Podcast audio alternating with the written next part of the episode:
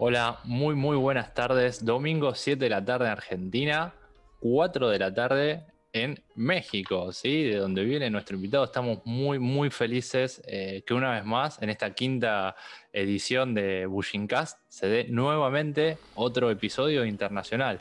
En este caso, muchas gracias a Oscar, que un poco nos insistió y un poco nos propuso, ¿sí? Que lo invitemos a él. Este, así que estoy muy contento. También estoy muy contento porque tenemos a Santi Romualdi, que estábamos ahí cortando clavos, que tuvo un problemita de salud que por suerte fue solamente un susto y hoy está con nosotros. Santi, ¿cómo estás? Estamos 10 puntos, ¿eh? ¿eh? Perdón por el susto, eh, sé que te, preocupaste porque, bueno, lamentablemente desaparecí de golpe, pero estoy, estoy mejor, estoy mejor. Bien ninja, bien ninja lo tuyo que se recupera ahí con, la medicina rápido. En tiempo récord, sí. Sí, tal cual.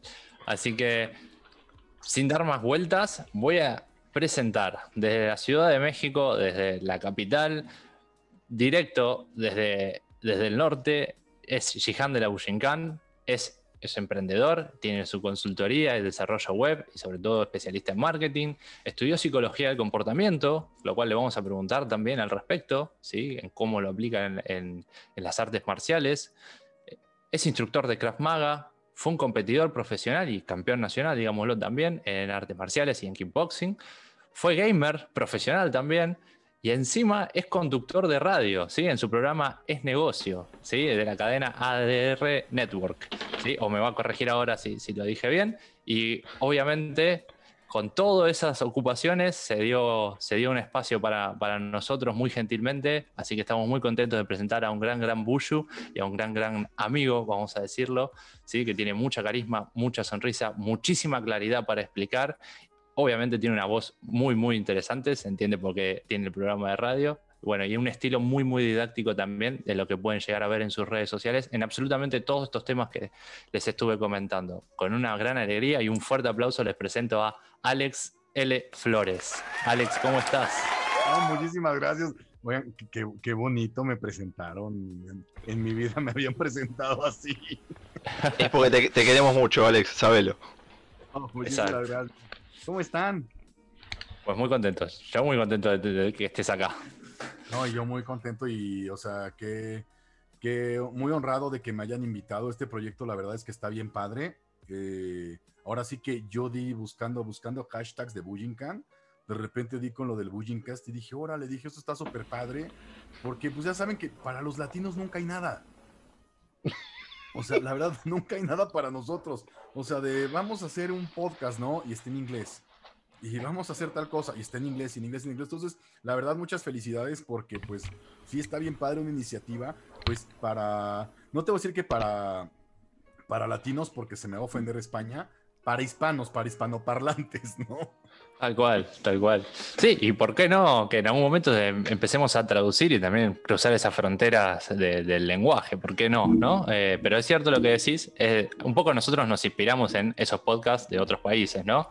Eh, sobre todo, bueno, el otro día lo hablábamos con las charlas de Paul Mays mediante Zoom, ¿sí? que estuvo, que estuvo, que está dando. Claro.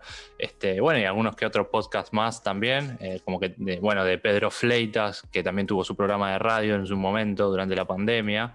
Eh, bueno, como que tenemos esa inspiración también y bueno, decidimos darle nuestro toque quizás y jamás pensamos que íbamos a, a, empezar a crecer. Claro, ahí va, aguante Bushinkan. Y yo me pongo ahí, me pongo el, Ah, yo, yo lo defraude, estoy con una remera blanca nada más.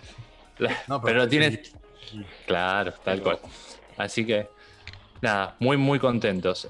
Eh, Alex, vos sos de ahí, de México, DF, ex DF, ahora se llama Ciudad de México, ¿verdad?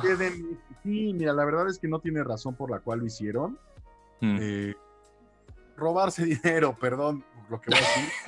pues es que sí, porque en el momento que le cambian el nombre de DF a CDMX, volvieron a pintar las patrullas, volvieron a pintar los señalamientos, todo. Entonces, pues dices, es un gasto, pues es un gasto innecesario, pero seguramente alguien salió beneficiado, ¿no? Entonces sí, ahora soy de la Ciudad de México y aquí he estado toda mi vida, básicamente. Claro, claro. me suena, es muy conocido ese relato en cuanto a lo político, eh, pero no entremos en detalle. Eh, y contame un poquito cómo está la situación ahora ahí en México con el tema, bueno, obviamente del COVID, un poquito de la actualidad y bueno, cómo están llevando los entrenamientos ahí. Fíjate que está bien raro porque, por ejemplo, la verdad es que aquí en México nadie se está cuidando.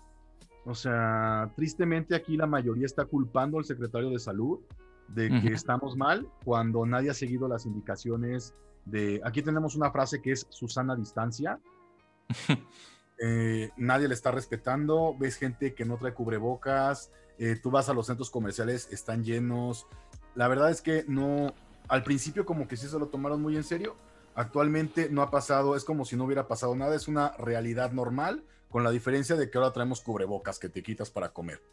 Eh, respecto a los entrenamientos, sí tuvimos un paro de marzo hasta septiembre. De marzo a septiembre no se tuvo ningún entrenamiento presencial. Eh, fue difícil, en septiembre dijeron que, ah, bueno, no sé en Argentina, aquí las escuelas de artes marciales y las academias entran en la academia, de, en la, perdón, en la categoría de gimnasios. Sí, acá similares. Entonces, si dicen los gimnasios no abren, pues tú no abres. Y ahora, el detalle es que, por ejemplo, pues también a varios compañeros que, pues, que también están en Bullying tuvieron que cerrar porque se los empezó a comer la renta. Claro.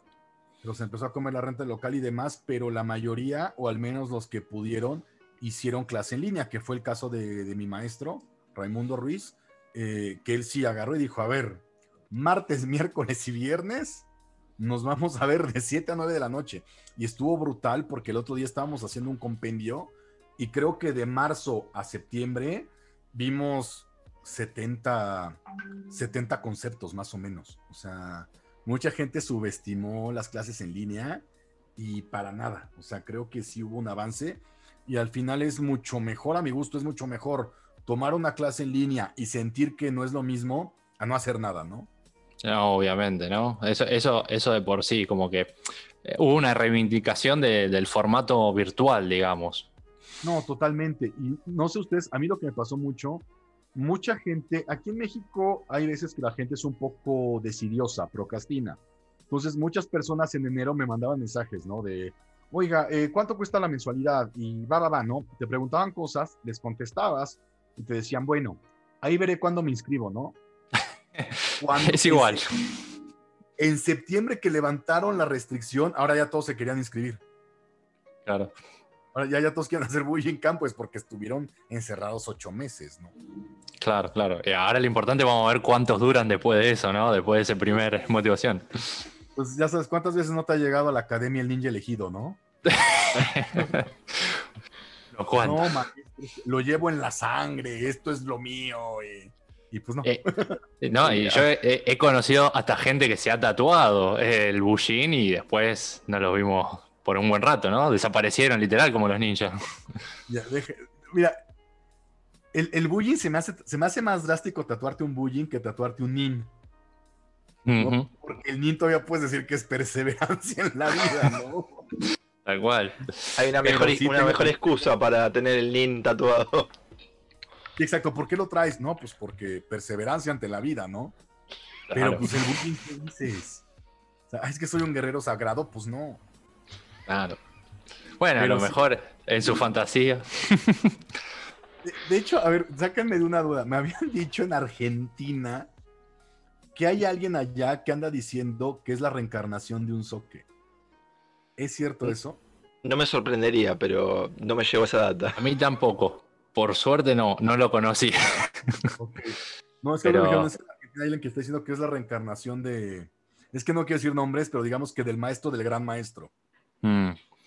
Y eh, probablemente, probablemente haya, seguro. Este, igual también hemos tenido muchas escuelas eh, de ninjutsu que, venían con ese estilo, ¿no? Decir, no, yo tengo la verdad, yo conocía a los ninjas de, de, Iga o de Koga y, demás, ¿no? Que cosa que después termina siendo incomprobable. Claro, no, no tienes manera de comprobarlo, ¿no? Creo que una buena regla, o al menos la que yo he escuchado que es más común, es si te dice que, si te dice que hizo Koga no es cierto. Claro. es como que la regla. La vamos a, a tener eh, presente. Pues, eh, es que igual suena raro, ¿no? Que un ninja te diga que es ninja también, ¿no?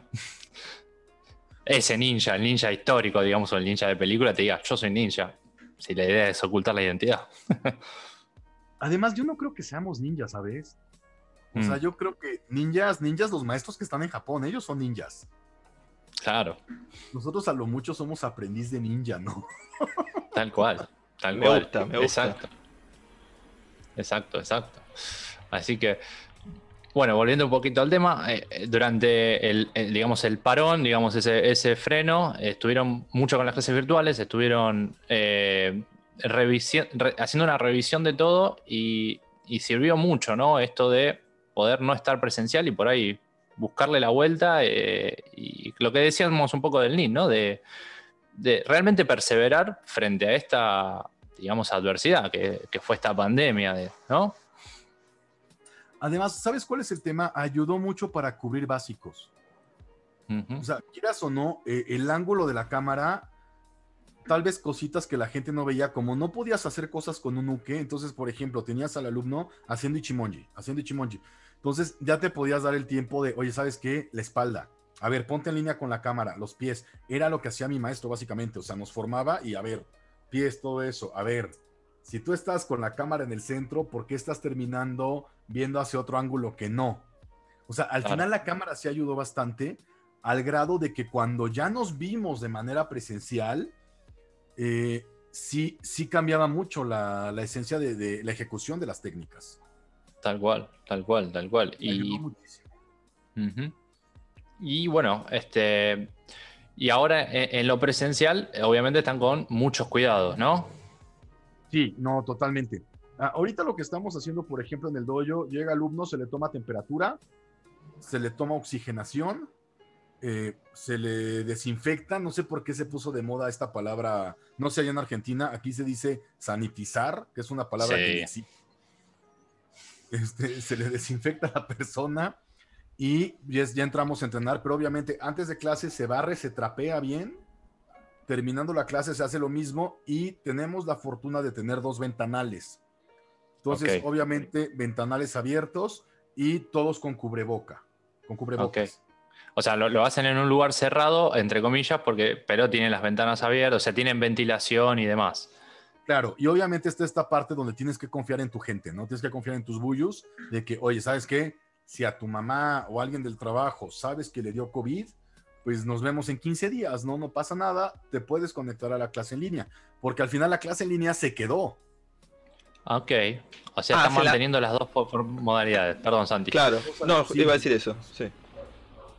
Sí, hay alumnos que todavía, mira, en México estamos ahorita, no sé si, si en Argentina estén manejando semáforos. Aquí manejamos semáforos de qué tan seguro es salir. Está el rojo, Ajá. que es alerta, naranja, amarillo y verde, ¿no? Nosotros llevamos tres meses en naranja, pero hacemos la burla mucho de que el gobierno se está gastando todos los to- todas las tonalidades de naranja para no reconocer que estamos en rojo. Claro. Entonces, mucha gente no quiere salir de su casa y si te dice, ¿sabe qué, Sensei?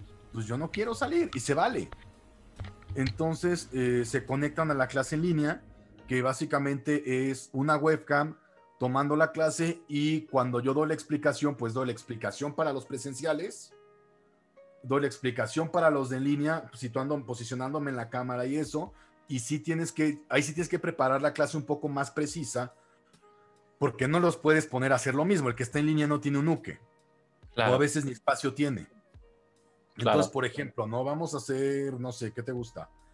Eh, vamos a hacer suinokata, ¿no? Ah, pues entonces a los que están en presencial los pones a hacer suinokata y a los que están en línea, pues frente a la cámara, ¿no? De hora, uno, dos, ok. Y pues échense 30 veces. Entonces, 30 veces de, de una postura, 30 veces de otra, 30 veces toda la serie y ellos me sirven a mí para llevar el tiempo de cómo van los presenciales. Ah, ok, ok. O sea, eh, digamos, eh, en simultáneo se, se da esta modalidad virtual presencial también. O sea, conviven los dos. Sí, o sea, de hecho me he hecho dos explicaciones. Claro, claro. Ahí cabe más que nunca la frase, el que enseña eh, aprende el doble también, ¿no? Porque encima hay que ver, hay que hacer doble planificación. De hecho, es muy gracioso porque hay veces que a los de línea les estoy explicando algo. Me acuerdo que no se lo expliqué a los presenciales y digo, a ver, espérense, chicos, vengan. Y digo, a ver, estoy explicando aquí, se me pasó decirles esto, ¿no? Y pues ha funcionado bastante bien. La gente está contenta. Claro, claro. No, tal cual. Y aparte, bueno, es como decíamos, esta manera de poder continuar de la forma que se pueda y que mejor se, se sienta también, ¿no? Frente a todas estas inseguridades y este peligro real también del, del, tema COVID. Sí, está muy grueso, pero digo, se puede. quien quiere, se puede. Y también los alumnos, ¿no? Porque hay alumnos que dicen, es que yo no me voy a conectar en línea. Y fíjate que fue muy curioso, porque los alumnos que no se conectaron a la clase de mi maestro de, de marzo a septiembre, cuando regresaron al dojo, sí traían carencias a comparación de los que sí se conectaron.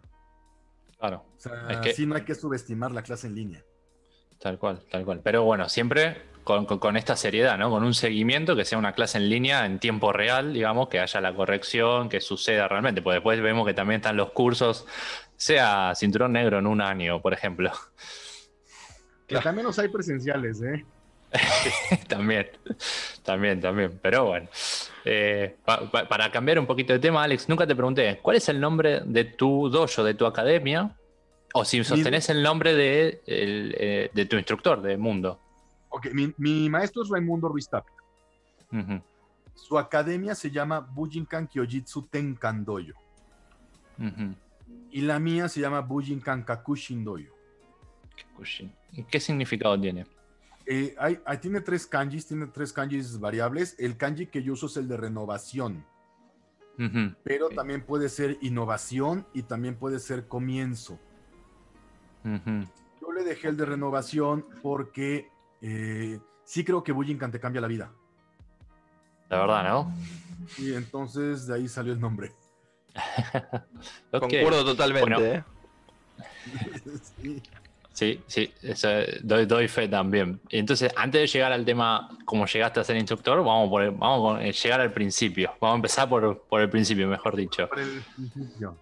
Cuando tenías siete años, comenzaste con las artes marciales. ¿Cómo fue? ¿Quién te llevó? ¿Tu mamá? ¿Un amigo? ¿Un familiar? Mi mamá, yo, a mí me bulleaban en la escuela. Ok. A mí me bulleaban mucho y yo vivía en una colonia eh, o en un vecindario donde pusieron un centro comercial chiquito. En un centro comercial te estoy hablando que tendría unos 10 locales. Y el, principal era un videocentro, que era un lugar donde rentabas películas, ¿no? Yo voy y vi las clases de karate. Y dije, órale, ¿no? Me llamó mucho la atención y estuve de mamá, mamá, ya sabes, mamá, mamá, mamá, mamá. Hasta que ya, con tal de que el niño se calle, ya mételo a sus clases de karate me metieron y me encantó. Y hasta ahorita me da mucha risa porque, pues, obviamente, cuando tú empiezas uh, un arte marcial, pues no hablas japonés. Claro.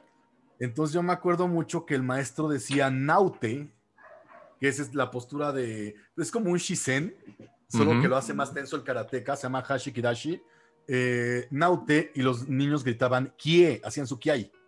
Claro. Bueno, yo duré dos años pensando que el maestro decía dónde y los niños le contestaban quién. Entonces, eh, estuve, un ratito así, estuve ahí desde los 7 hasta los 10, 10, 11 años, porque después ese maestro, pues de repente, no sé si no pudo pagar la renta o qué pasó, de repente un día llegamos y ya no había doyo. Ya estaba cerrado, nunca nos avisaron, no pegaron nada en los vidrios, nada. Y dije, bueno, pues ahora qué hago? Y fue donde empecé de kickboxer. ¿A qué edad?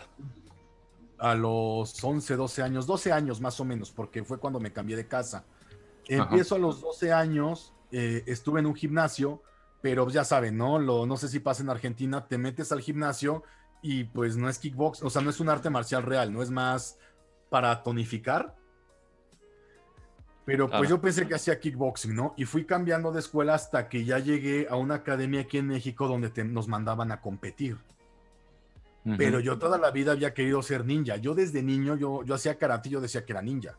Y compraba mis ninjas y mi abuelita, mi abuelita hacía retazos de tela y me disfrazaba de ninja. Entonces yo andaba por la casa con mi espada de hule y unos shurikens que me habían comprado en la calle, en un puesto callejero. Y andaba yo ahí por la casa corriendo, ¿no? Y dije, es que yo, yo soy ninja. Tal cual, creo que nos pasó más o menos a todos, ¿no? Sí, o sea, mucha, no, no, no sé si te ha pasado que te dicen, ¿tú qué querías ser de niño? Lo fuiste de grande, pues me acerqué bastante, ¿no? O sea, Tal cual, tal cual. Bueno, yo por mi parte, por ejemplo, mucha película de Chucky Chan, mucho Bruce Lee, o sea, sabía que me gustaban las artes marciales de por sí, igual empecé muy, muy grande, digamos, también. Pero sí, también, toda la estética ninja, digamos, todo, todo, todo ese mundo como que, que, que, como se dice, seduce demasiado. Pues, ¿qué, qué, edad tienes, Javi? Yo 20, no, perdón, ¿qué 20? 30. 30. Es que me siento joven. Yo tengo 24, aunque no lo parezca. Miren, les llevo unos añitos. A mí me tocó que estuvieran de moda las películas del ninja americano. Claro. Entonces, o sea, yo prendía la tele y el ninja americano, el ninja americano. Entonces, ¿qué quieres ser de niño? Pues ninja. Entonces, eh, yo empiezo a modelar para una revista que se llama Artes Marciales. Yo modelaba equipo, equipo de combate. Entonces salía yo con la careta, salía con los guantecitos y salía dando la patada y todo eso. Y comprando esa revista, eh, de repente un día eh, veo que decía Nimpo, el verdadero camino del ninja. Y dije, ay Dios, Por ahí. Empiezo a, leer, empiezo a leer ese artículo y ojo, era un artículo sobre Shoto Tanemura. Entonces, pero yo no sabía, o sea, yo no sabía nada de organizaciones, o sea, para mí, los, o sea, podía ser ninja como en cualquier escuela de karate, ¿no? Entonces, de repente empiezo a leer y veo que las clases se dan en un parque que está a 10 minutos de mi casa. Y dijiste, voy a probar. Y dije, voy a probar, ¿no? Y ya fui, este, ahí yo, yo seguía peleando. Eh, eh, digo, en el Inter, mientras hice kickboxing, de repente ya sabes de que te metes una semana a una clase, un mes a otra clase, y pues nada, te- nada me gustaba, ¿no? Entonces yo seguía con el kick. Eh, y cuando voy a, a esta escuela, Genbukan, pues me encantó. Dije, wow, o sea, esto no se parece a nada de lo que había hecho antes. Y eso que me acuerdo que mi primer clase fue, fue puro Taigen. No rodamientos, claro. Taigen, eh, claro, caídas, rodamientos, saltos. Y creo que acrobacia, no sé también. No, o sea, nada más fue aprender a rodar, aprender a caer y Oten. Y la media luna. Sí, o sea, dije, esto está increíble. Y me quedé. Y al ratito, o sea, fue cuestión de tiempo para que dejara el kickboxing y, y estuviera ahí, ¿no? Ya después eh, era muy gracioso porque yo estaba en, en Genbukan y a lo lejos entrenaban los de Bujinkan. Y de Así- repente, yo- ¿mandé? Digo, casi como los vecinos rivales, ¿no? Sí, pero te estoy hablando de una, de una distancia de 20 metros. Ah, muy vecinos eran. Compartías el cuadrito de. No sé si. Supongo que en Argentina es igual. Que los parques tienen cuadritos de pasto y pues como callecitas. para en algunos parques, sí. En algunos parques sí, sí. Uf, Aquí era lo mismo. Y en el cuadrito que nos tocó estaba Bullingham enfrente. Entonces yo decía, ahora le digo, todos tienen el mismo grado, pues porque yo veía a todos con cinta verde, ¿no? Entonces decía, Claro. no, pues aquí- dije, pues ha de ser clase, ha de ser un seminario para pura gente que tiene el mismo grado, ¿no? Y de repente los veo haciendo cosas que eh, en aquel entonces, porque digo, tampoco se trata de hablar mal de otros, de otros eh, sistemas, pues me llamó más la atención, ¿no? Me llamó más la atención lo que vi que hacían los de Bullingham. Voy y le pregunto al instructor, le digo, oiga, sensei, ¿ellos quiénes son? No, no, no, no, no, este, ellos no, no saben lo que están haciendo, ¿no? Sí, ok. Ya sé que yo así como que, ah, ok, dije, pues, si esto dice mi maestro, pues todos no saben, ¿no? Claro. Ah, Claro. que dice que no saben, pues no saben. Y ya después de un tiempo, por azares del destino, eh, ese grupo eh, lo, lo tuve que dejar. Tuve que dejar ese grupo y dije, bueno, ahora que entreno, yo quiero seguir entrenando. Eh, en aquel entonces, no sé si a ustedes les pasó también, uno busca academia con función en la cercanía a su casa. Sí, puede pasar. Sí. Sí. A, a mí me ha pasado, de hecho, pero bueno, un poco casualidad también fue. Sí, porque, Claro. por ejemplo, en la actualidad ya no haces eso. O sea, ya, ya cuando te tomas en serio esto, pues digo, ya, ya terminas atravesando el país o atravesando la ciudad, ¿no? Pero de inicio lo buscas por tu casa. Claro, Exacto. o que quede cómodo llegar por, eh, por ejemplo, ¿no? O sea, a un bondi de distancia, un colectivo de distancia, un tren por ahí, no muy lejos, Sí, pero que claro. sea accesible. Claro. No, y además aquí en México no tiene idea de las distancias. O sea, una distancia de 20 kilómetros te la puedes echar en dos horas. Ok. Hay, hay mucho, mucho tráfico. Entonces, eh, pues total, me pongo a buscar, pero yo no me quería ir a Bullingham. porque escuché, escuché tantas atrocidades de Bujinkan que creo que ese es un error que cometemos muchas veces, ¿no? Escuchamos algo y no nos damos el tiempo de conocerlo. Que yo dije, yo ni, ni, ni loco piso Bujinkan. Claro. Hasta que un día dije, ya, tengo que, tengo que ver qué onda. Y fue una clase de Bujinkan y no, pues me encantó. Porque yo no estaba, algo que me impactó de Bujinkan, que es lo normal de las, o sea, una clase de Bujinkan, que es lo normal. Empieza la clase, calentamiento, lo que tengas que hacer, pero la dinámica es que el instructor pasa con Suke y pues atácame y te voy a hacer la técnica, ¿no? Exacto. Así es en Japón y creo que así enseñamos todos. Yo no estaba acostumbrado a eso. Ajá. ¿Cómo era? A diferencia, digamos. Eh, tú tenías tus grados, ellos, ellos tienen un cuadernito que tiene muy estructurado que tienes que saber en cada grado. Claro. Es, es algo similar al Tenchijin, pero sí viene, sí viene muy específico qué le toca a cada Q. Y es una libreta que viene desde Japón. Entonces, lo que se sabe un sexto Q en Alemania, se lo sabe un sexto Q en Inglaterra y en México. Claro. No hay más. Entonces, ¿qué hacías tú? Pues tú llegabas a clase, abrías tu libro y te decías, no, pues yo soy, no sé, cuarto Q. Pues me toca ver esto. Entonces te buscabas a otro cuarto Q y pues a repetirlo hasta que te saliera.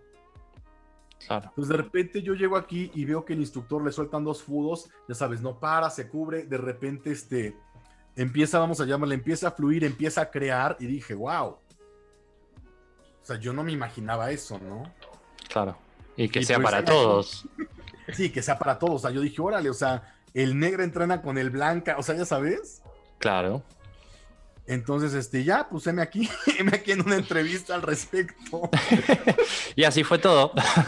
básicamente. Y aquí llegamos. Pero hay algo, hay algo que eh, sí es como, como que vuelve a suceder, eh, por ahí sin entrar en detalle también, como que eh, como esa toxicidad, vos me dijiste esa palabra de cómo decir, bueno, eh, bueno, con ellos no, eh, de a tal no lo miremos.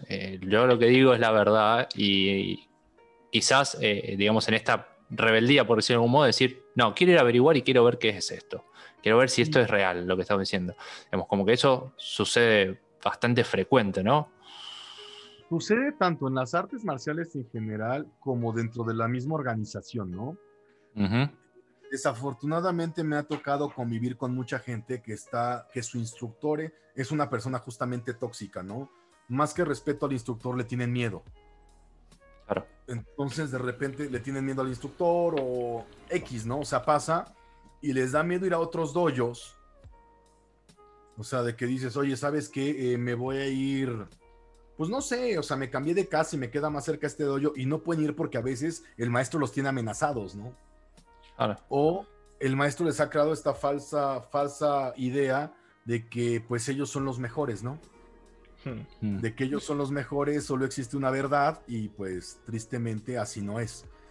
Eh, te das cuenta, por ejemplo, no nos vayamos tan lejos. ¿Cuántas variantes te ha tocado ver del Quijón Japón? Uf, Varias, varias. Y no es tan mal. claro. O sea, es la interpretación que cada quien tiene y cada quien, es lo que siempre les digo a mis alumnos, ¿no? cada maestro te puede decir por qué está bien su versión y por qué está mal la otra y viceversa. Hmm. Pero de eso a decirte, nosotros lo está- somos los únicos que lo hacemos bien y todos los demás están mal, eso ya no está padre, o sea, ya no está, ya no está cool. O como Claro. se burlan de nosotros, ¿no? Ya no está chido. Claro, claro, tal cual. Es como que va generando una segregación o, digamos, una grieta también. Muy, esa palabra es muy famosa acá en Argentina, la grieta, sobre todo por, por la política, pero digamos, este, es como vos decís, creo que nadie tiene la autorización de decir si algo está bien o está mal, sino que es un punto de vista que quizás después, claro, que claro, exacto, es el único. Pero después es cuestión de gustos y colores, ¿no? De decir, estoy más de acuerdo con esto, estoy más de acuerdo con lo otro. Pero sí te voy a decir algo. A donde fueses, haz lo que vieses. Si en el dojo donde estás entrenando se te dice que es así, es así. Claro. Si tú, si tú claro. vas a seguir a alguien, o sea, cuando tú eliges seguir a alguien, es porque buscas que tu movimiento se parezca lo más posible a ese alguien. ¿no? O incluso, Claro. ya, viendo, ya viéndonos un poco más a fondo, incluso sus valores y sus principios. Claro, ahí entra el, el, el valor de elegir a un instructor, ¿no? O sea, no es voy a entrenar con claro. cualquiera, es ir y elegir un instructor que eh, vaya con uno. O que uno vaya con él. De un- alguna manera, ¿no? Sí, totalmente. Yo sí creo, yo sí creo que al final el alumno, o sea, ya sé que va a sonar muy, muy trillado, pero sí creo muchas veces que el alumno es un reflejo de su maestro. Sin duda. O sea, si el maestro, si el maestro es bromista, el alumno es bromista. O si el Sí, maestro sí. es muy serio, luego ves al alumno muy serio.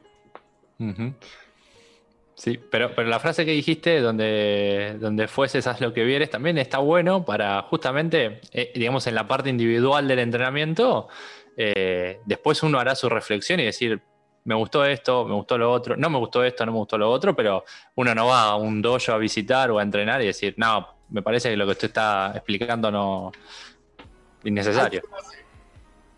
Sí, seguro. Yo, yo tuve una anécdota. Hubo una vez, fíjate, que rifé un uniforme. Eh, con- o sea, me, me sobraba una katana y me sobraba un uniforme. Y dije, ¿saben qué? Para ganársela, este, tienen que darle like a esta. pu-". Hice una dinámica, ¿no? Sí. Y Alex, hice- perdón. Ajá. Hacemos tiempo en, en la anécdota, salimos, hacemos una pequeña pausa, nos queda poquito tiempo. Y ya volvemos. voy por agua. Eso, ahí vamos. Ya venimos, ¿eh? Ahí estamos, perdón que interrumpimos ahí justo la anécdota de Alex. Así que adelante, Alex. Ah, te digo, llega, llega esta chica de otra academia, eh, una chica se ganó el uniforme, ¿no? Llega al dojo y le dije, órale, pues te invito, te invito a entrenar, o sea, ya pruébate el uniforme y toma una clase, ¿no? La chica toma la clase, eh, ella ya era, venía de otro dojo, era, ella era tercer Q de otro dojo. Clase, pero pues yo no la conozco, o sea, yo no, yo no sé qué tanto aguanta, no conozco su flexibilidad, o sea, no conoces nada de, de un invitado. Pues, nada más, o sea, tomó la clase, termina y después me comenta un, un instructor de, de ese grupo al que ella pertenecía que llegó quejándose de mi clase que porque no le pegaba duro a mis alumnos. y dije, órale, ¿no? Pues, si desconoces una dinámica de clase o no sabes lo que se está haciendo, pues tal vez no tiene mucho sentido, ¿no? Pero volvemos a lo mismo, que sabemos nosotros. Claro. Claro, tal cual. Pero y sobre todo eso, ¿no? Con ponerse a juzgar, eh, sobre todo públicamente, ¿no? Pues mira, no pasa nada. O sea, al final, eh, hay una frase que dice mi maestro que me encanta, la verdad. Este, todas las frases de mi maestro tienen copyright, déjenme les digo. Eh, llega mi maestro y siempre dice, si tienes duda de mi grado, tírame un puño. o sea, ¿quieres saber qué grado soy? Tírame un puño. Tal cual. Eh, Mundo Ruiz, ¿eh? Y cítenlo, cítenlo como corresponde. bueno, me vas a acordar a la frase que charlábamos el otro día, ¿no? Mi, mi graduación se ve en el tatami real. Sí, Claro. Así que. Y volviendo un poquito al tema, ¿no? Eh, Antes. Ah, perdón, Santi, sí, sí, adelante. No, perdón. eh, justamente que habíamos hablado de la. Mencionaste la anterior transmisión. Hubo un tema que se tocó un poco por encima, eh, que me llamó la atención, me pareció interesante ir tocándolo transmisión tras transmisión. perdón. Eh, ya que vos, Alex, nos contaste que tenés un background de eh, distintas artes marciales, eh, ¿vos sentís que en otras artes marciales se entrena mucho para la competencia o no? es que a mí me tocó pura arte marcial competitiva. O Claro, sea, pero- Sí, sí. o sea, te preparan para eso, literal. O sea, por ejemplo, eh, en el kickboxing, en el full contact, nunca, nunca, nunca nos pusieron a, a hacer respiraciones, a hacer posturas y así, nada. O sea, tú llegabas a clase, calentabas, pero vamos, vamos a poner un ejemplo. El Yunan Taiso son ejercicios de flexibilidad, ¿no? Aquí era, aquí era un calentamiento explosivo para hacer cardio. Y de ahí, el resto de la hora, te ponían una careta con varillas para que, pues por si se te iba, unos guantes de box y órale, llega el maestro y combinación, dos golpes, patada, pam, pam, patada, pam, pam, y así te tenían 10 minutos. Siguiente combinación, eh, tres golpes rectos, o sea, todo el tiempo sí fue, eh, pues fue prepararnos para, pues para competencia. De repente, de- de- muy de repente decían, vamos a ver las técnicas de defensa personal pero era como que para hacer currículum y eran unas técnicas súper, pues muy fantasiosas que no, no tenían, pues no tenían ningún sustento realmente. Claro. Y sobre todo aplicación real complicada. Sí, claro, pero mira, te voy a ser honesto. Cuando ya haces, cuando ya compites, al menos en kickboxing, cuando ya compites, yo creo que sí tienes las bases para poderte defender en la calle sin ningún problema. Hmm. Pero sí, defensa personal, sí había una que decías, esto, esto no se puede, ¿no? Y ya cuando empiezas a entrenar, por ejemplo, artes como Bujinkan, dices, no, si antes pensaba que no se podía, esto es totalmente inviable, ¿no? Claro, claro. Y aparte, bueno, supongo que debe ser movimientos medio de película, medio como. Aparte, muy diciendo, si me atacas, sí, yo voy a hacer así, así, así. Como Hay uno buenísimo. Te, te, pegaban, cubrías, tomabas de la muñeca, rompías el brazo y de ahí jalabas la mano hacia abajo para que pasara por en medio de sus piernas. Ah, eh, como. Ok. Ok. O sea, dices, pues no, o sea, eso no va. O sea, digo, se va a ver increíble, ¿no? Si te quieres lucir, si te quieres lucir en, en, el bar con una chica, pues se va a ver increíble, ¿no? Pero, pues para el entrenamiento no, no está padre. Entonces, eso también lo veíamos, ¿no? O por ejemplo, eh, nos ponían mucho a golpear, a golpear domis, ¿no? A golpear colchonetas. Y pues, ese tipo de cosas, pues no pasa en Bujinkan, ¿no? Claro, claro. Este, volviendo un poquito, ¿no? Al tema del, digamos, de, de, los dojos tóxicos. Obviamente, con Mundo no, arrancaste, no empezaste con él. Habías empezado antes con, otro instructor. Claro. ¿Cómo es que llegas a. quedas con Mundo? Yo llego porque eh, pasó algo muy raro. Dentro de la comunidad, eh, algunas personas con las que yo conviví, desafortunadamente hubo un momento donde sí me rodeé de gente que criticaba mucho a los demás maestros. Sin embargo, me llamaba la atención que del único del que siempre hablaban bien era de mundo. De Sensei Mundo. Siempre hablaban bien. Entonces, pues desde ahí ya se te hace raro, ¿no? Dices, oye, a ver, tú que criticas a todos, ¿por qué no lo criticas a él, no? Y yo no lo conocía, porque aparte, deja de decirte que Sensei vive hasta, vive a 18 horas de aquí. Ok. Vive a 20 minutos de Texas. Entonces, más cerca del otro país le, es más, le es más fácil ir a Texas que venir a, al Distrito Federal. Entonces eh, yo dije, no, pues me da mucha curiosidad, empiezo a empiezo a, a, platicar con otros instructores y así, y les decía, fue una vez que sí pregunté, oye, ¿qué, qué si, es, si es muy bueno? Porque yo no lo conocía y me dijeron, sí, sí es muy bueno. Ahí quedó. Eh, de repente se da la oportunidad, viene Dean Rostojar a México, cuando yo veo que viene Dean Rostojar, pues yo me emociono, porque no, o sea, digo, no conozco a Dean, no, no conocía a Dean en persona, pero pues obviamente todos sabemos quién es Dean Rostojar. Claro, aclaremos para los que no conocen, Dean es eh, un practicante de Croacia, ¿sí? Eh, prácticamente uno de los legendarios, que si ustedes ven los videos, obviamente tiene mucha experiencia en combate real, ¿no? En combate militar. De hecho, si lo observan con, con detalle, a él le falta una pierna, tiene una pierna ortopédica y eso para Hatsumi Sensei fue su Saki Test. Él es quinto dan cuando empieza a entrenar a Bushinkan, ¿no? Le entrega el quinto dan porque sobrevive a una explosión que le quitó la pierna, obviamente, pero continuó con su vida. Y obviamente, si lo ven entrenar, no parece que, que, está con una sola pierna, pero ni, ni asomo.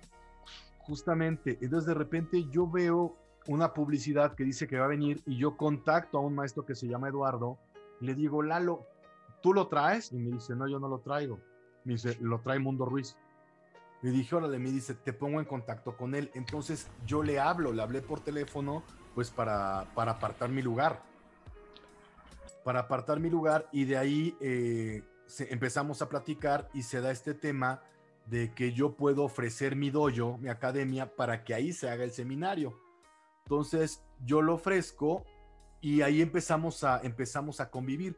Pero pasa algo muy interesante, cuando ya nos conocemos en persona, que fue un poquito antes de que llegara Dina a la Ciudad de México, ya platicábamos como si nos conociéramos, ¿no? Ya, ya había una conexión, digamos. Sí, o sea, no te voy a decir que era la mega conexión, porque también ya sabes que esas partes, esas cosas tienen que madurar, pero sí había como una, una, una, ligera amistad. Y fue muy padre, el seminario de Dean fue increíble. Eh, lo estuvimos paseando, lo llevamos a las pirámides, lo llevamos a Xochimilco, lo llevamos, lo llevamos a que le hicieran una limpia. ¿Saben qué es una limpia? No, ¿qué es? No. Cuando los brujos o los chamanes te empiezan a pasar hierbas y te empiezan Ah, a ok. pasar este, humo y eso, llevamos a Dina que le hicieran una. Este, y ya no, total, termina el seminario, un excelente seminario. Termina a la semana, no, miento, a la semana no, al mes es un seminario que viene a México a dar Cristian Petrochelo. Voy a ese seminario, vuelvo a coincidir con, con Sensei y pues yo ya andaba así como que pues se me invitan a entrenar, ¿no? Ahora, desde el seminario de Dean, ella me había dicho, ¿sabes qué? Este, te voy a apoyar para que mejores. Pero nunca me dijo nada de que yo fuera su alumno. Claro. Y, y fue algo muy gracioso, ¿no? Porque por ahí de noviembre yo ya andaba diciendo que era mi maestro y pues él no me reconocía como alumno todavía. O sea, de ahí viene la importancia de lo que les platico, ¿no? O sea, uno puede andar diciendo que fulanito o sutanito es su maestro, pero de allá que sutanito te reconozca como alumno es otra cosa, ¿no? claro, claro. Que eso ahí también. Sí, no, yo andaba todo feliz ahí diciendo eso y me voy, en agosto me voy a Japón y en diciembre me vuelvo a ir a Japón al cumpleaños del Soque. Llego al cumpleaños del Soque y de repente, pues platicando con gente, pues te digo, yo no sabía, yo no entendía ese concepto de que el maestro te reconocía y pues yo decía que entrenaba con Raimundo. ¿Y cuál es mi sorpresa cuando me, cuando me voy dando cuenta que medio mundo en Japón lo conocía? O sea, de repente platicas con gente, ah, y entrenas con, oh, no, qué gusto. De hecho, ah, tengo una anécdota de un chico de, de Texas que cuando me pregunta quién es tu maestro y le digo, es Raimundo, como que dijo, oh, wow, dice, entonces entrenas duro. Claro. Y yo me quedé así de, dije, yo ni sabía de qué hablaba. claro. Pero sí fue, fue muy grato, fue muy grato enterarme que, pues, o sea, sí. pues, también me impresionó, ¿no? Que todos lo conocían y tiene cierto prestigio. Y ya cuando regreso a México en enero entrenando, ya me, ya me hizo la invitación formal para pertenecer a, a, a su dojo. Claro, por ahí era Ya la fue- prueba, ¿no? Que- ya de- fue de donde-. Sí, no, de hecho ya fue donde dije, dije, ah, caray, no era alumno. y Bueno, sí, creo, y sí fue una prueba, o sea, al final, eh, pues sí, ya después, ya después me platicó Sensei que él sí fue así de, órale, deja que se vaya a Japón y pues a ver qué hace o a ver qué dice, ¿no? Claro. Pero Claro. pues la verdad sí, pues no doy de qué hablar y sí me portó bien, entonces. Pero dijeron, no, pues va, y ya se formalizó esto, ¿no? Como que, ¿qué muy importa? contento. ¿Mandé? No, digo que se te nota que, que te, que te da mucha felicidad ese reconocimiento también de, de- de instructor a, a- a estudiante, pero como es importante también, a contraposición de los que nos contabas antes, ¿no? Cómo el futuro instructor te da libertades para ver qué tan responsable o cómo la va llevando, digamos. ¿Cuál es tu actitud frente a esto? Eh, es- esto es bien importante porque fíjate, justamente eh, el maestro de Sensei Mundo es Sensei Joseph Adrians, de Texas.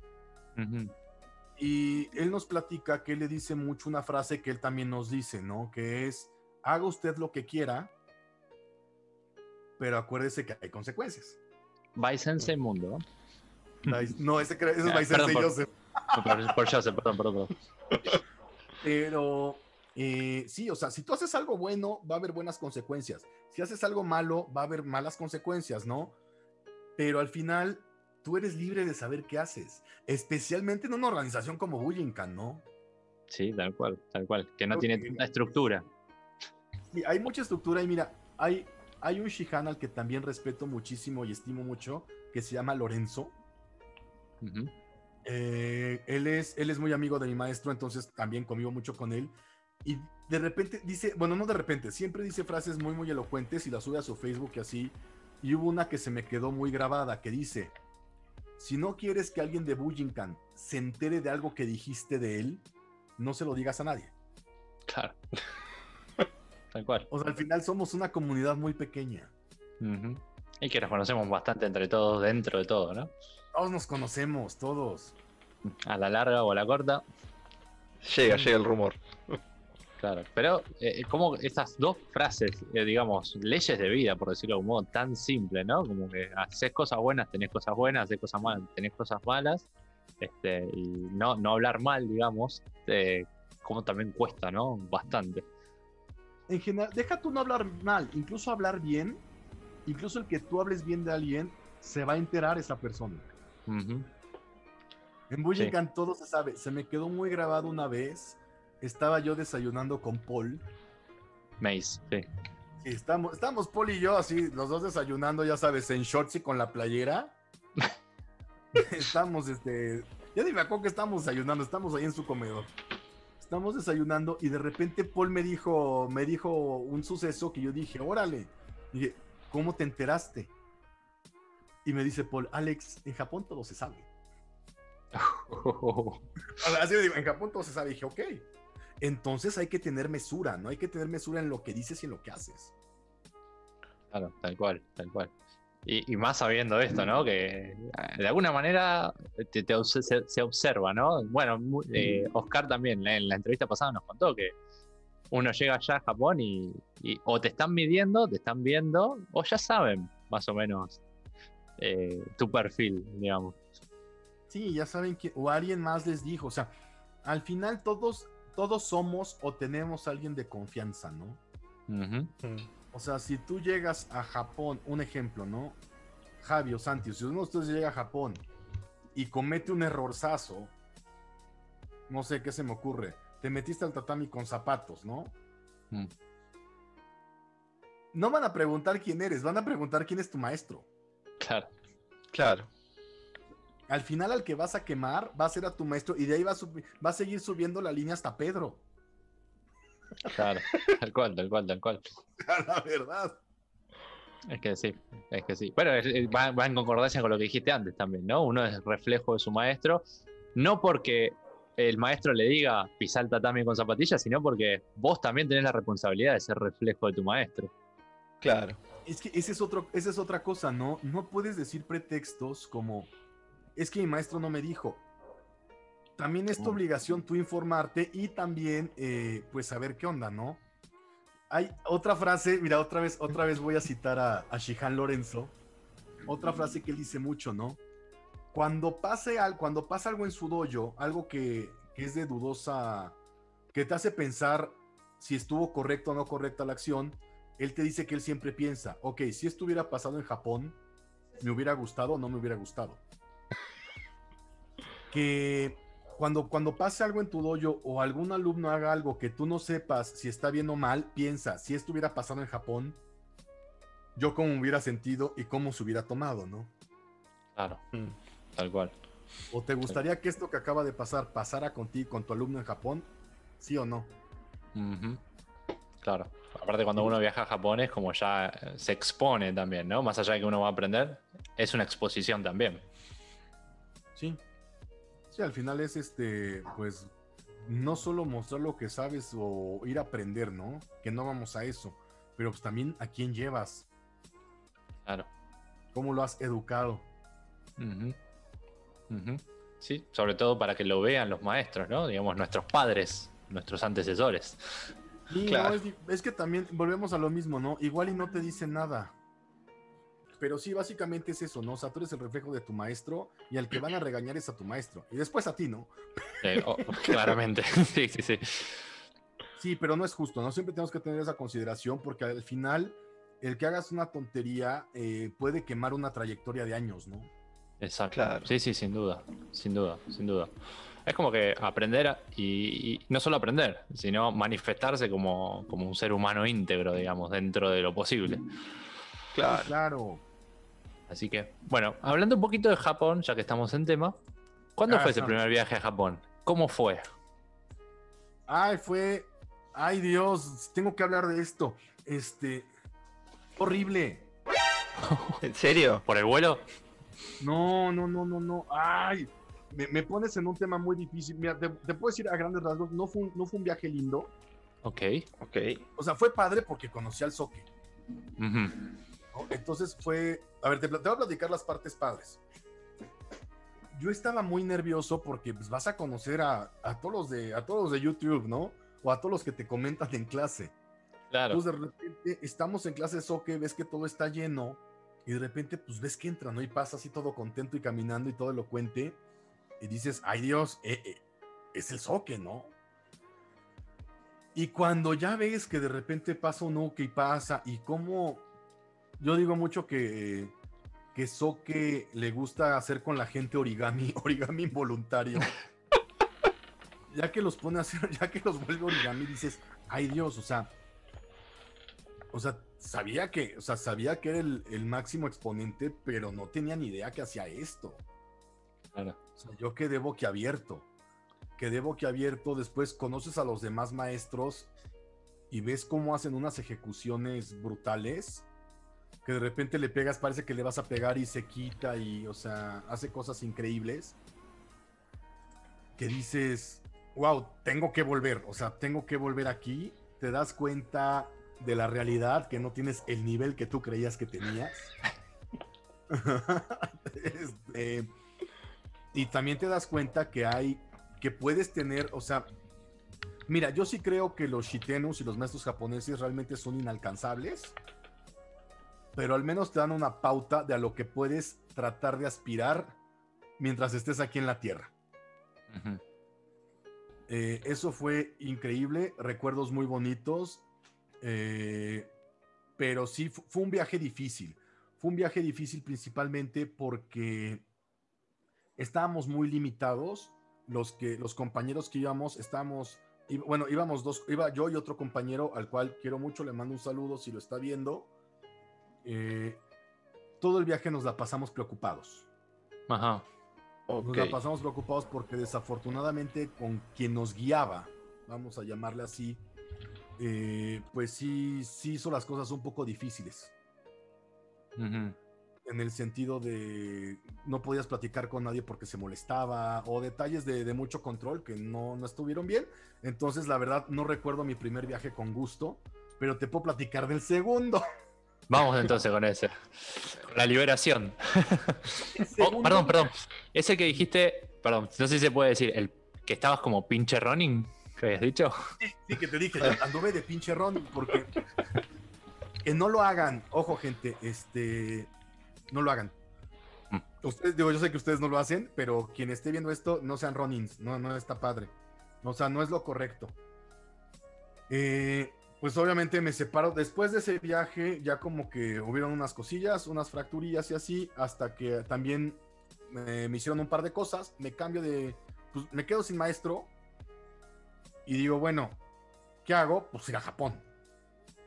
Pero pues literal, andaba de Ronin, me voy a Japón y me voy solo.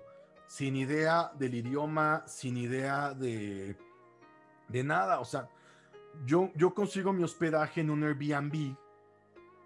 Que además, cuando les diga el precio, se van a ir de espaldas, estaba regalado. Perdón. Costaba mil yenes el día. Hmm. O sea, regalado. 10 mm, dólares diarios. Sí, sí, sí. Ah, ok, ok. 10, dólares diarios. Este, estaba yo en una habitación para mí solo, donde ahí tenía mis cositas, una habitación japonesa, y compartí el baño con una chica de China y con un chico de Mongolia.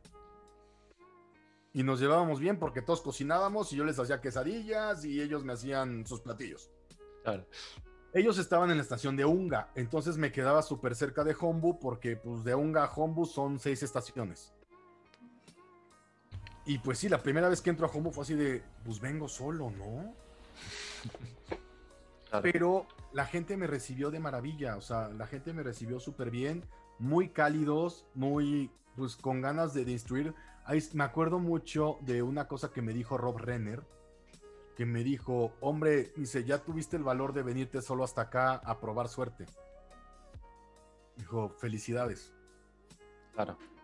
Dije, pues muchas gracias. Eh, y ahí me la pasé increíble porque ya de plano dije, esta tarde tengo que irme a conocer Tokio.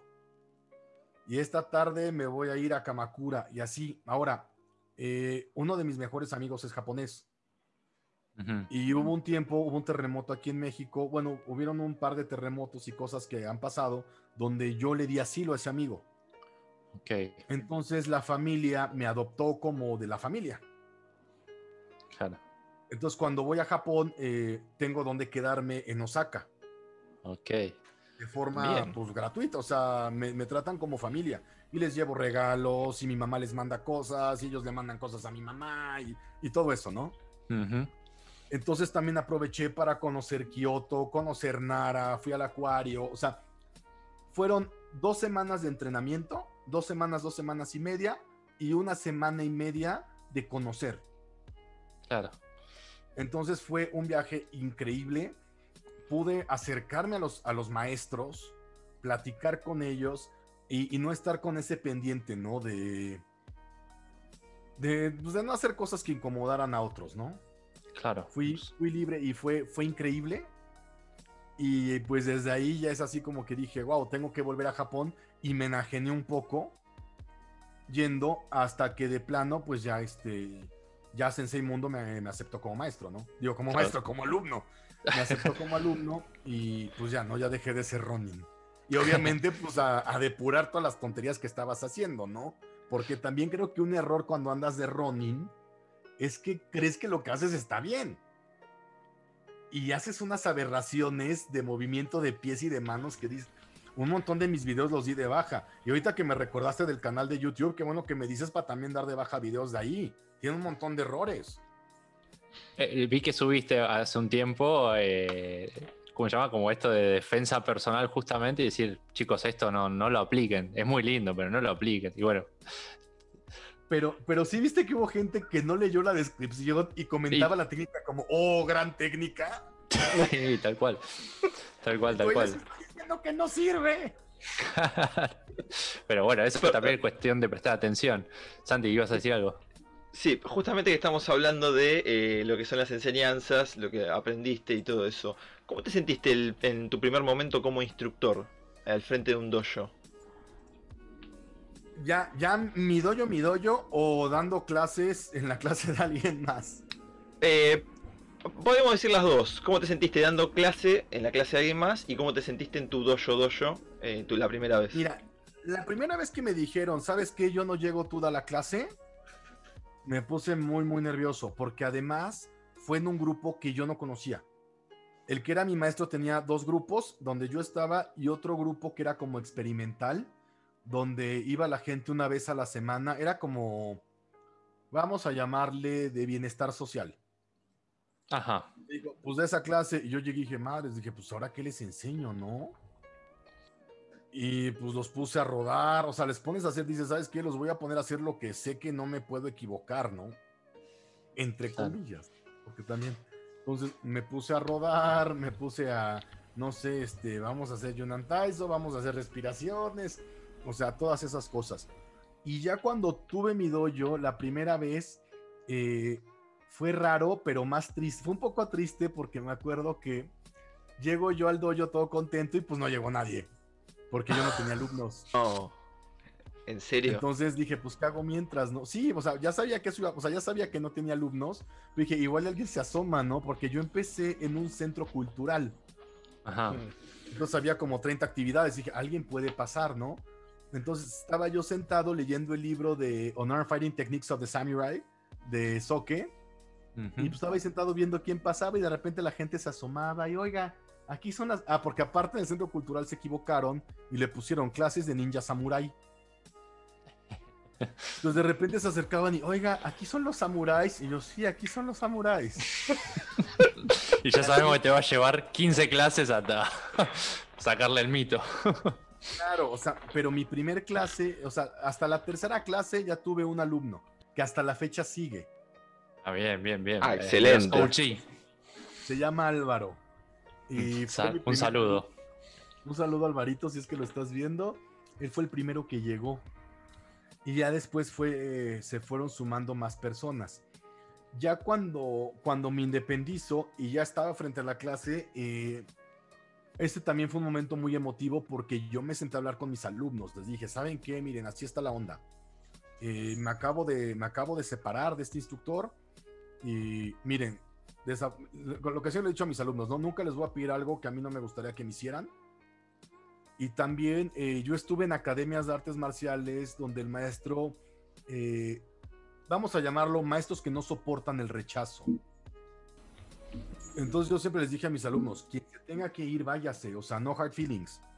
Si se tienen que ir, si a alguien no le gusta la decisión que acabo de tomar y cree que está mejor eh, allá, dije, les prometo que no pasa nada, están en su derecho.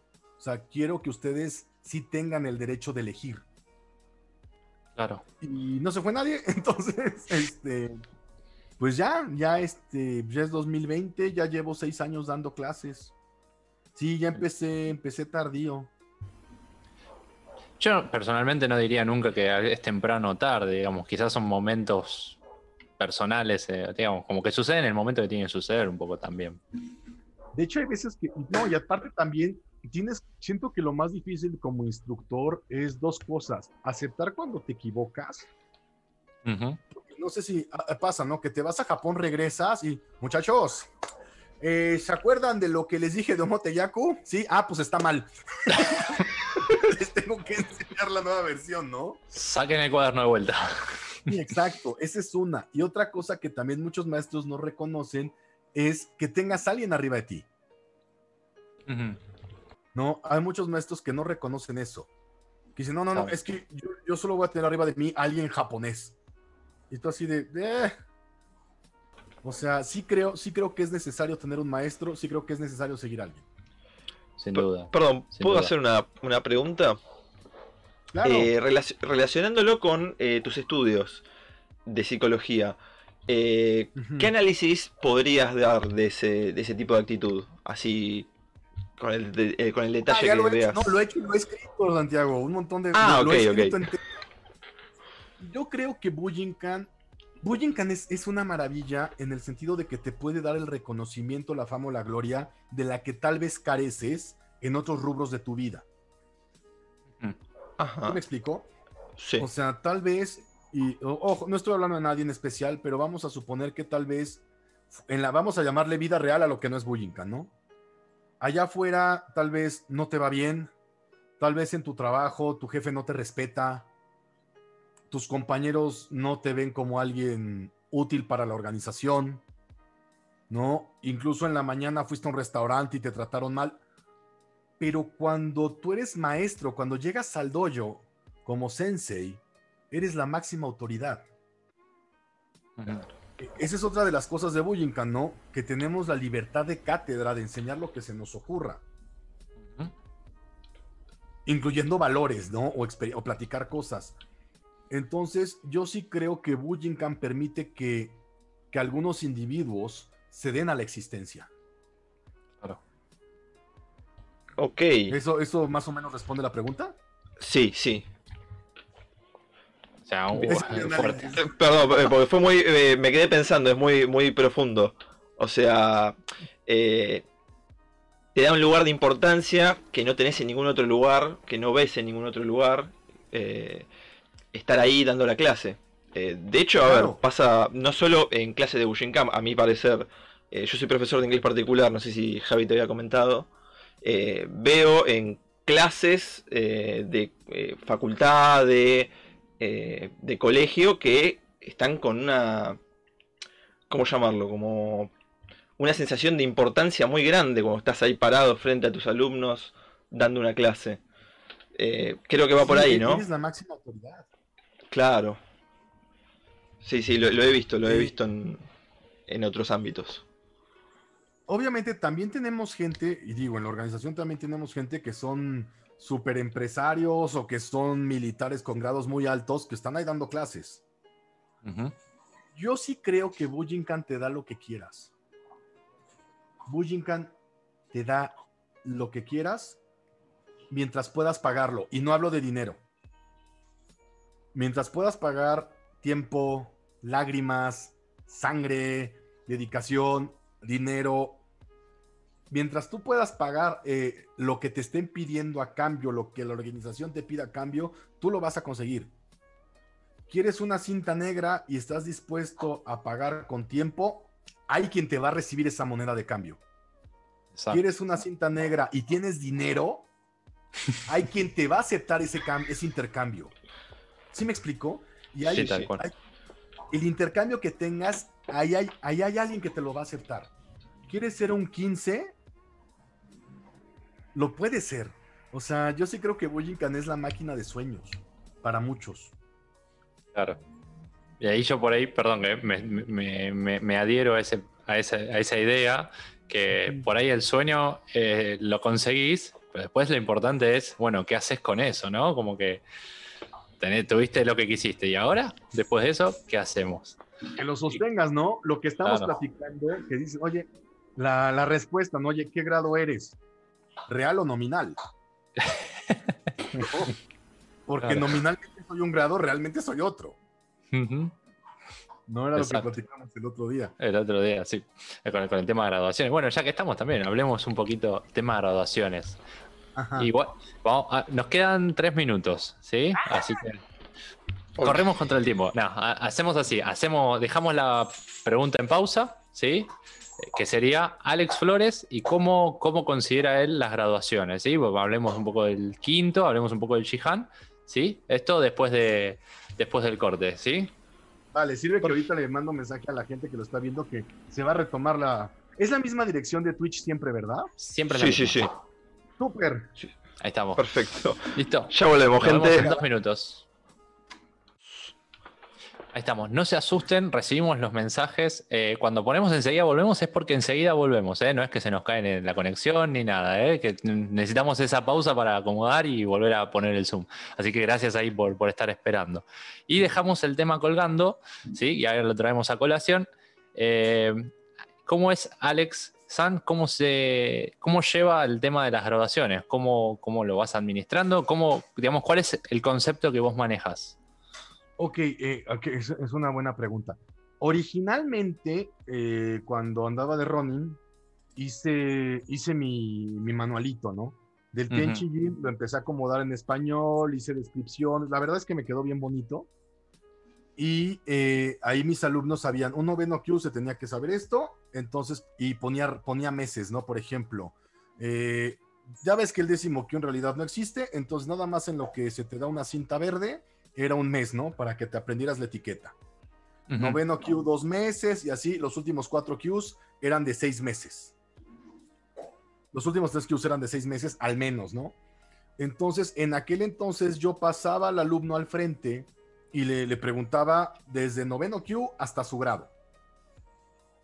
¿no? Claro. Entonces, órale, o sea, entonces pasaba, los formaba todos, tenía los de noveno Q hasta adelante. Pam, pam, pam, terminaba noveno Q, los sentaba, pásense para adelante los de octavo. Y así, entonces alguien que presentaba quinto, pues ya llevaba hora y media de examen, ¿no? Porque ya llevaba todos los Qs. Para los cintas negras, que tampoco es que yo haya dado muchas cintas negras, yo solo he entregado tal cual dos cintas negras. Ujú. Esos alumnos me tuvieron que escribir una tesina. Tuvieron que escribir una tesina de al menos 15, 15 hojas de qué era para ellos Bujinkan, qué sugerían para mejorar la organización y por qué creen que deberían de ser Shodan. Y les hice, me los llevé a otro lado, me los llevé a un jardín japonés que está aquí en México y les hice un examen como de tres horas. Igual preguntándoles pues todo aleatorio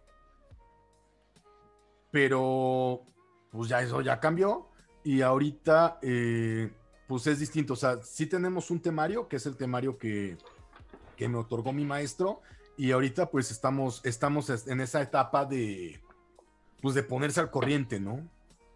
De a ver, Con, cómo- con respecto. con respecto sí, a cómo digo- hay que hacer las cosas. Ok, ok, ok, ok. Ahí va. Este, igual me resultó interesante, no sé si, bueno, entiendo que no, que ya no lo estás aplicando, pero el tema de la tesina, ¿no? De- de- de- de hacer hablar al alumno, digamos, por ahí en forma escrita, quizás es un poco más, no sé si es más fácil o más difícil, pero me parece interesante, ¿no? Como tener esa revisión de todo tu background y decir, No, y además hice un examen escrito. ah, ok. Hice un examen escrito de opción múltiple. Mm, De hecho, ahorita ya vi que están ahí. Ahí está uno- una, una de mis cintas negras. Ahí está Neptuna Shadow Blade. ok. Ella es Mary, es María Papenfuss. Ella es de Alemania. Ella se regresó a Alemania, pero a ella le tocó ese examen. Te te estás recordando con cariño. No, No, pero- pues digo, se conectó desde Alemania. O sea, está. ¿Qué horas? Ahorita tengo que horas en Alemania. Son las 12 de la noche. Ah, es buena hora. Ah, todavía está, todavía está despierto. Bueno, le mandamos un Saludos, saludo. Mary. Ahí llegando Bushincast hasta Alemania también. Sí. Así que, bueno, y, bueno, y ahora el tema graduaciones, eh, ¿cómo sería, digamos, el ponerse a corriente, digamos? Ponerse al corriente. Eh, hay cosas que yo no sabía. Ajá, por ejemplo, vamos a poner un ejemplo, eh, lo voy a poner aleatoriamente, ¿no? Voy a poner algo muy sencillo. Ok, algo para no evidenciar a nadie. Supongamos que no sé cómo doblar el dedo en Shishinken. ¿No? O sea, tal vez el dedo lo hago, lo hago así, así hago Shishinken. Entonces, pues está mal. Pero yo ya se lo enseñé a mis alumnos así. Entonces llega Sensei Mundo y me dice, oye Alex, pues no es así, ¿no? Entonces esa corrección yo se la tengo que transmitir a mis alumnos. Entonces ahorita estamos en esa etapa de ajuste, que van bastante bien, entonces no, no estoy preocupado, pero sí, sí van, van, van bonito. Y yo también, yo también ahí la llevo. Poniéndome al corriente. Actualmente vos tenés el grado de Shihan, ¿verdad? Soy un Shihan. Bien. Bueno, ahí volvemos a lo mismo, ¿no? ¿Real o nominal? Claro, ahí, esa era la pregunta. ¿Real o nominal? Mira, nominal, nominal soy 13. Real creo que soy un excelente primer dan. Pero excelente, así bonito. Eh, claro, claro. Con las formas, digamos, como para empezar a entrar a las escuelas. Igual ya, me, ah. ya, ya, me pueden enseñar este, ya me puedes enseñar Yokuto y ya me puedes enseñar Koku. Claro, estoy en condiciones. Este, pero, pero, a ver, me gusta cómo te, esa forma de tomártelo, ¿no? Como que está bien, no, no es la idea, mentalidad de principiante, ¿no? Eh, esa frase del Yoshin, tenerlo siempre. Este, incluso, bueno, con, con, este, con esta historia que vos traes, ¿no? De, cambiar de instructor, de cambiar prácticamente un paradigma, ¿no? Que te hace incluso cambiar tu paradigma con tus propios eh, estudiantes. Este, hay alumnos que no les gustó, ¿eh? Hubieron, hubieron, hubo un par de alumnos que sí se fueron, solo fueron dos, que sí dijeron, ay, nos va a cambiar esto, pues que no sabía, o sea, que se enojaron. Se enojaron y se fueron, y pues les deseo la mejor de las suertes, pero la mayoría sí se quedó, o sea, siento que la gente está, o sea, obviamente está por lo que como maestro les puedes enseñar, pero también está por ese vínculo que después se arma de hermandad y de familia, ¿no? Sí, sí, sin duda, sin duda, sin duda. Yo, de hecho, bueno, mi dojo, perdón que sea autorreferencial, pero se llama Kazoku, ¿no? Eh, como que familia en japonés. Como que quizás es lo más, lo más importante, digamos, para, para nosotros, ¿no? Es que el arte te da muchas cosas, ¿no? Así, ah, era lo que el otro día platicaba yo, o sea, alguna vez nunca me pasó por la cabeza estar en una entrevista de Argentina, nunca me pasó por la cabeza que uno de mis mejores amigos fuera un argentino con un bar en Japón. ir a Japón, conocer a un maestro ninja, o sea, que de repente alguien en Bélgica me diga, te puedes quedar en mi casa, o sea, esas cosas nunca te pasan por la cabeza. Ah, ¿Y? Más, yo, yo soy locutor de radio gracias al arte. ¿En serio? un poquito cómo, cómo llegas ahí. Me empezaron a invitar, Adrenalina Radio me empezaron a entrevistar sobre ninjas y sobre cultura japonesa me empezaron a entrevistar de eso, ya después les gustó lo de comportamiento humano y me quedé de locutor, pero yo llegué por Bujinkan. Claro, claro. Ahí está lo de la máquina de sueños, que no, que, estabas hablando antes también, ¿no? Bujinkan, te lo que quieras. Claro. Por eso es importante también tener cuidado con lo que uno desea. Claro. Y, no ser malagradecidos con el arte. Sobre todo. Sí, porque muchas veces, eh, hay veces que tu vida cambia radicalmente sea, te vuelves un ser humano íntegro, honorable, todo eso, gracias a Bujinkan, y ya que obtuviste lo que quería o lo que tú sentías, dejas de entrenar porque ya no tienes tiempo. Cuando eso fue lo que en primer lugar te encaminó.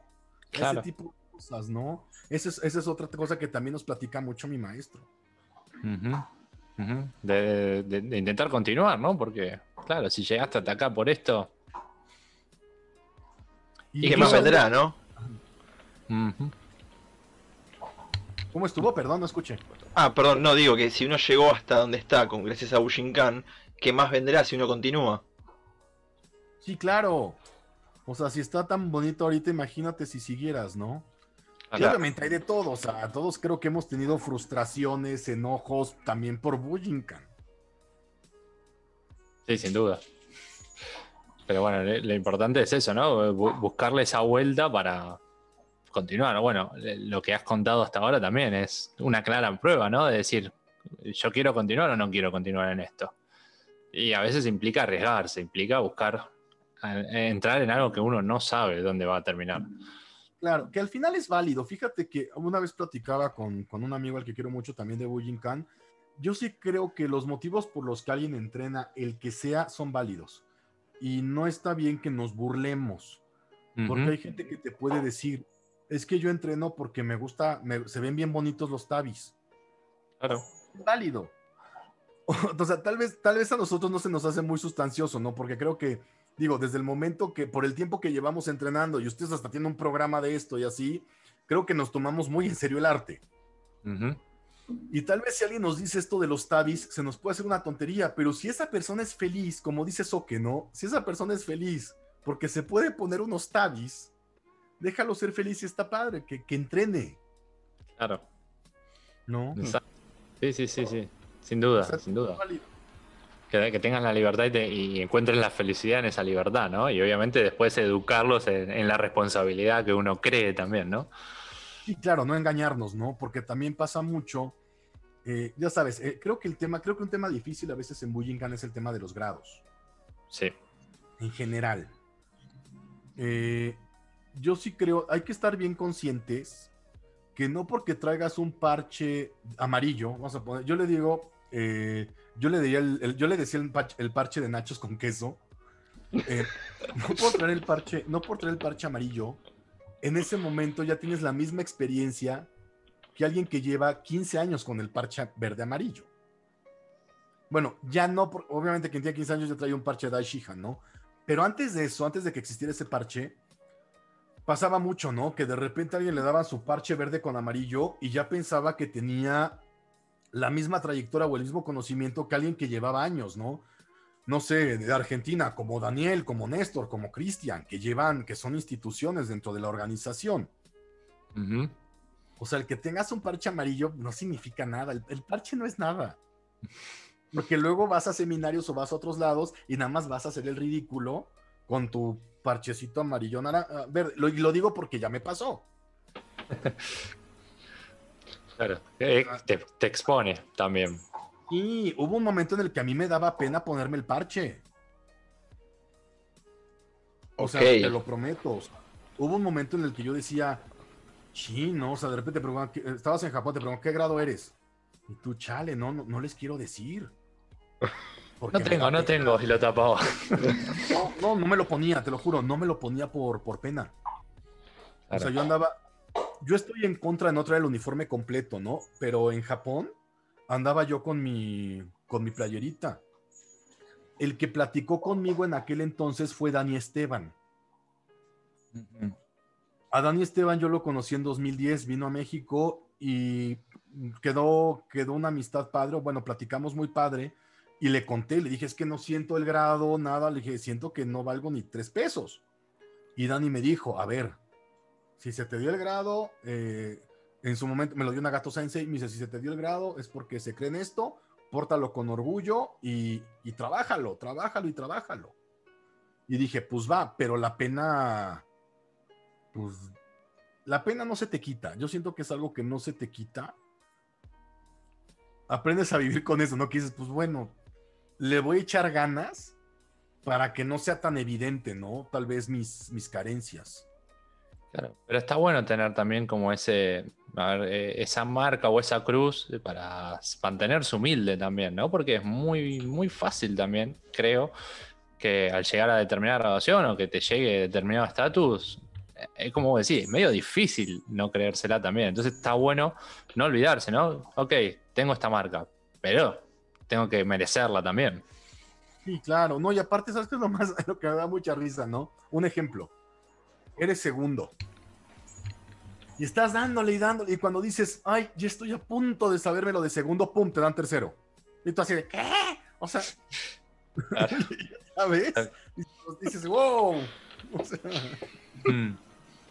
Sí, tal cual, tal cual, tal cual y no queda otra más que darle, ¿no? Pero no dar esa falsa idea de, es que, miren mi parche, puedo parar balas con los dientes, ¿no? Claro. no ah, el, parche no te va a salvar, el parche, el, parche no, no es como que te lo ponen y ya sabes hacer mutodori, ¿no? Claro, tal cual. Exacto. Que el parche no se va a mover, en fin y al cabo, el que se va a mover es, sos vos. Claro. Y, y- y- y hablando de moverse y hablando de Mutodori, eh, podemos hablar del Godan Test. Claro, podemos hablar de eso. ¿Cuándo lo rendiste? Digamos, si fue en este contexto con tu anterior instructor. eh, 7 de febrero de 2015. 7 de febrero de 2015. A las 7 y media de la mañana. No, al cuarto para la. Ahorita te voy a decir exactamente. Al cuarto para las 12 del día. Ahí va, acerca del almuerzo, digamos, con la panza vacía. En la clase de soque del domingo. Uf. Eh, fue, fue raro, fue, fue raro. Me, el, el Saki me lo aplicó Phil. Phil Legar. Bien. Phil Legar me aplicó el Saki. Eh, ese día, un día antes, no dormí. O sea, de sábado a domingo no dormí. Eh, estaba yo muy tenso. Sabiendo que rendías. Sí, claro. Mm. Eh, llego yo bien, ya sabes, ¿no? De repente llega Darren y anyone Saki test.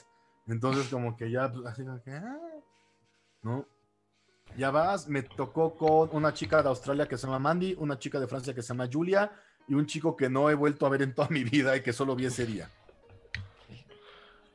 Llegamos, yo estaba muy nervioso y justamente esa clase me tocó entrenar con Mandy. Yo no sabía que ella presentaba, ella no sabía que yo presentaba, pero pues yo estaba bien nervioso y yo decía, ella, ella también está nerviosa. Dije, pues quién sabe, ¿no? También a lo mejor es su primera vez en Japón o algo así, porque fue mi primer viaje a Japón, cabe aclarar. Ok. Ahí va. Yo nunca, nunca viajé de Q. Entonces, eh, pues ya no, ya te, te pasan, nos pasan y pues yo muy inteligentemente me formé hasta el final. Pero ahí pasó algo muy interesante porque Soke, eh, Soke andaba haciendo sus pinturas en el, inter, en el inter de la clase y pues ya sabes, no llego yo con mi pergamino, se lo doy y ya me preguntan, oye, ¿qué, qué te pinta? Y dije, pues lo que él quiera, ¿no? O sea, yo estaba bien nervioso, dije, es que no sé, ni pensé qué me va a pintar, lo, lo que quiera. ¿Me ve? Ah. Pum. Ya sabes, te pinta algo que no entiendes, le tienes que preguntar a otro Shihan. Y le pregunto a Paul, y digo, oye Paul, ¿ahí qué dice? Y me dice, mente en blanco, mente en vacío. Y dije, ¡oh! Dije, Ay, güey, o sea, dije, órale, ¿no? Este, ya este, me pasan, me pasan al frente, ya me quedo, ya sabes, ¿no? Te pones en seis. De repente abro los ojos, yo estoy como a tres metros de fil, la gente aplaudiendo y yo temblando. Al compañero que fue conmigo le dije, oye, ¿cómo lo hice? Y me dijo, me dijo, estuvo, estuvo bien, me dice, saliste bonito, rodaste bonito, bla, bla, bla. Dije, órale. Dije, oye, dije, fue muy rápido. Y me dice, no, Alex. Me dice, se quedó con el, con el Fukuro Shinai. Me dice, se quedó como 20 segundos. Oh. Y dije, ¿en serio? Me dice, sí. Y ya, ya supondrás, o sea, si yo, eso- yo estaba así. Voltó a ver a Nagato Sensei. Nagato Sensei está en la entrada, nada más se me queda viendo, me hace así, ya sabes, como que asiente con la cabeza. Y yo sigue temblando. O sea, la temblorina se me quitó como dos horas después. Wow. Bueno, y obviamente a llenar la formita, ¿no? Claro, lo correspondiente, ¿no? La parte del trámite. Este, La, la- la parte, ¿cómo se llama? El papeleo. El papeleo, lo, administrativo, la burocracia. Pero, pero wow, ¿no? Eh, me, me quedo con esto que contás, ¿no? De esta clarividencia del soqueo, de leer tu, tu estado, digamos, con solo mirarte. Soque, Sí. Soque le ha atinado varias veces a cosas. Hubo otra vez que yo estaba bien enojado porque me había peleado. Tuve una, recibí una llamada de México y me peleé. O sea, así de, "Ah". ¿sabes qué? Pues ya este, vine a tomar mi clase, todo. Llego a, igual. Soque, ¿qué te pinto? Lo que usted quiera. Pam, pam, pam, pam, ¿no? ¿Qué te puso? La paciencia de una flor. Oh, dije, wow, ¿no? O sea, la, la templanza de una flor. ¿Qué más me ha pintado? El nombre de mi doy. O sea, digo, me ha pintado muchas cosas, ¿no? Pero sí hay unas específicas que casi, casi dice, se me murió mi perro y te va a pintar un perrito, ¿no? O sea, sí siento que trae una un, un tema de clarividencia muy fuerte, Soccer. Eso o no- realmente nos espía, Claro. tiene los micrófonos. No, pero sí, sí, eh, realmente. susurra, ¿no? Claro.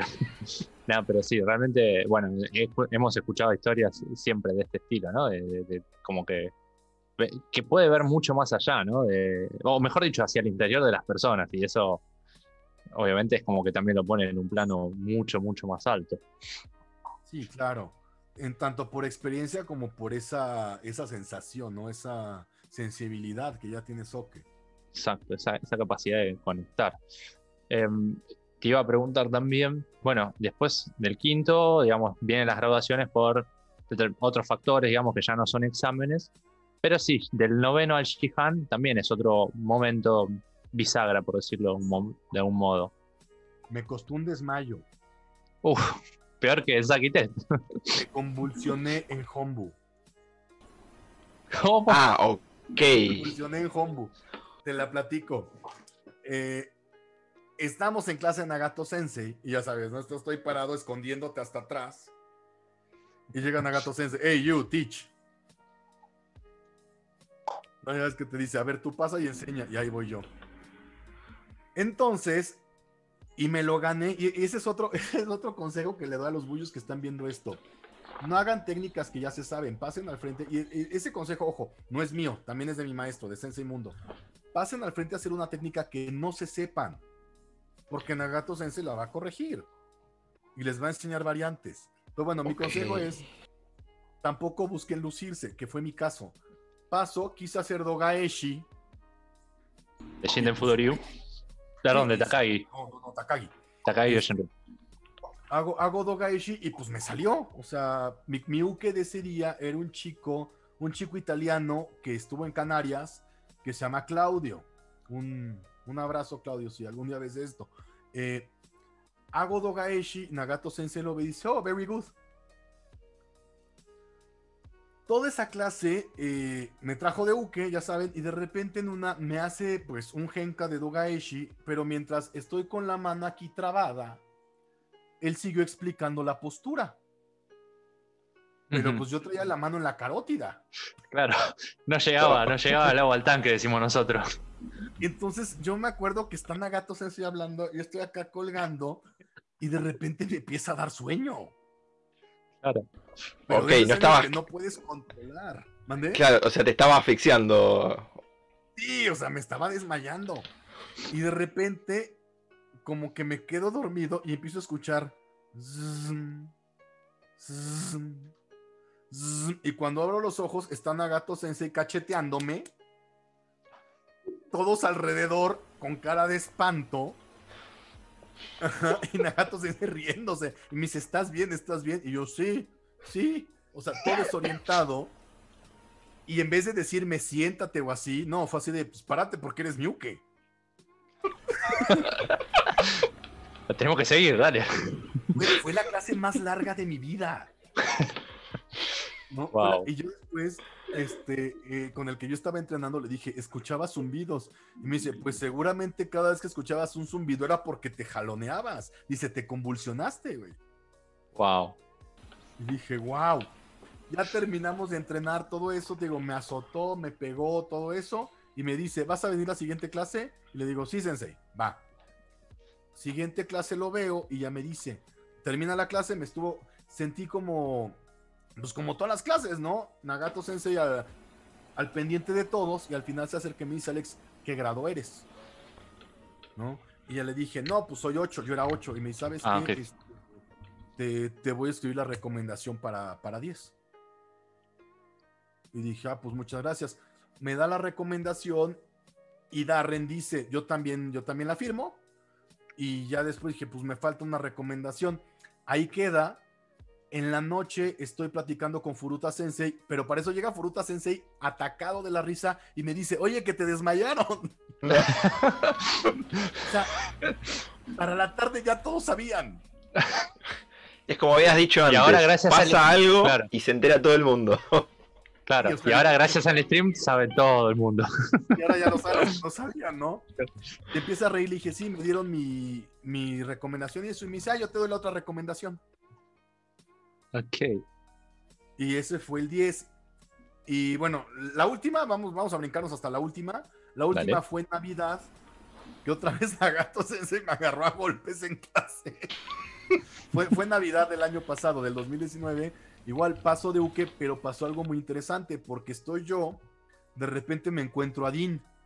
Y me dice Dean, Alex, ¿tienes pareja? Y dije, no, no, pues por supuesto que no. Y si la tuviera, le cancelo en ese momento.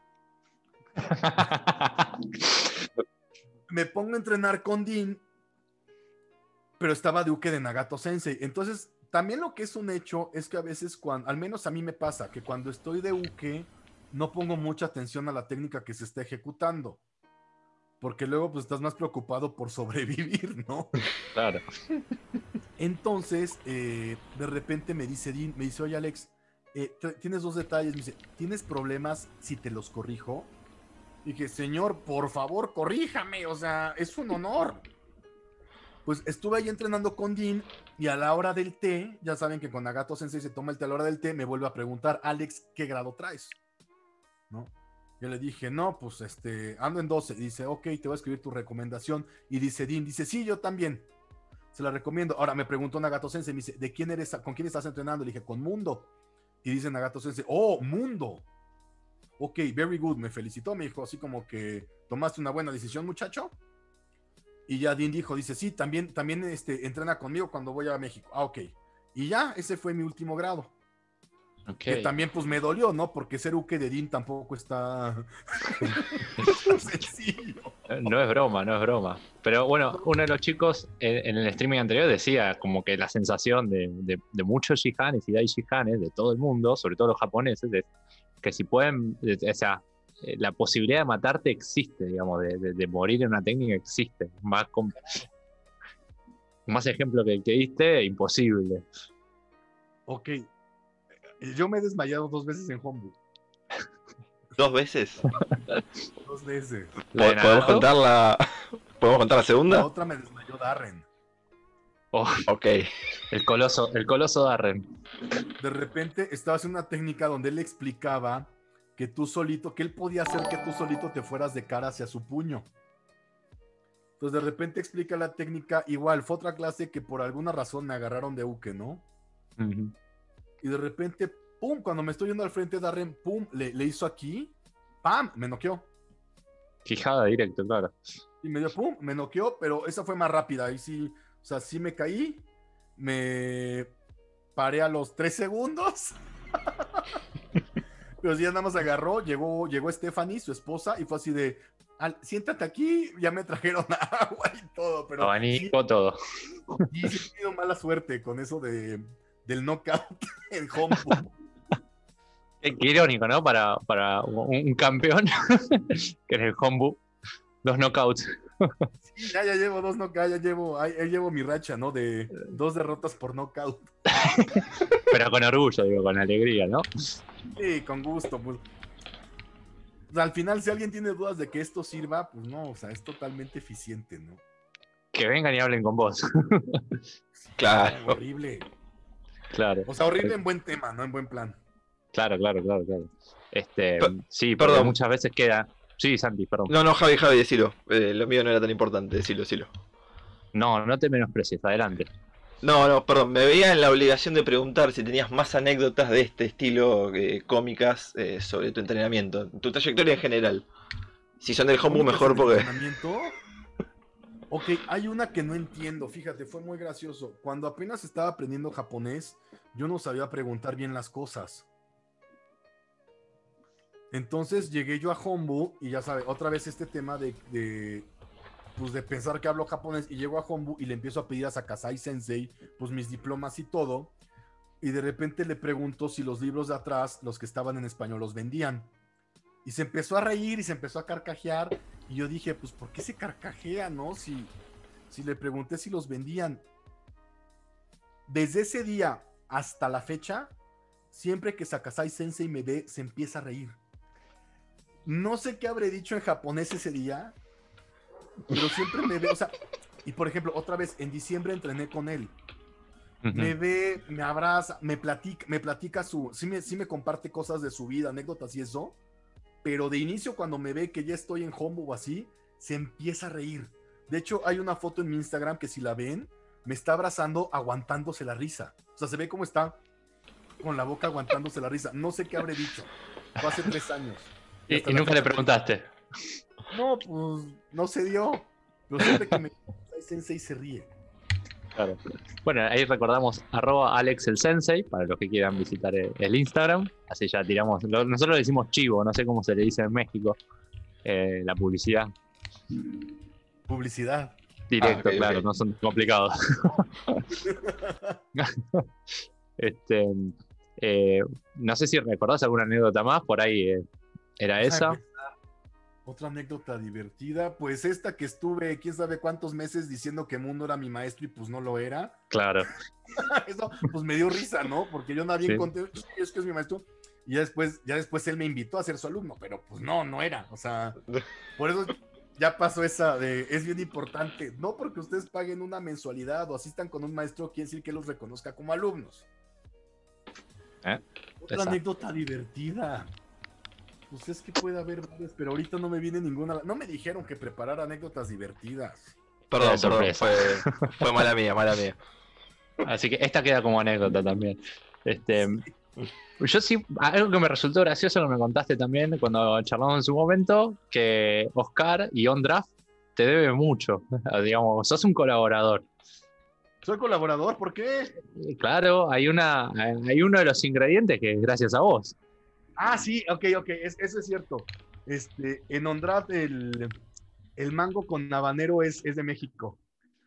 La salsa de mango con habanero de las hamburguesas es mexicana. Ok, tengo que probar está eso. muy rica. Está muy, muy rica. Ahora, ojo, esa es otra anécdota de Ondraft. Pablo come muchísimo picante. No le acepten picante a Pablo. Llega Pablo y me dice, Alex, tengo este, un botecito así que se llamaba Aliento de Dragón. Chan.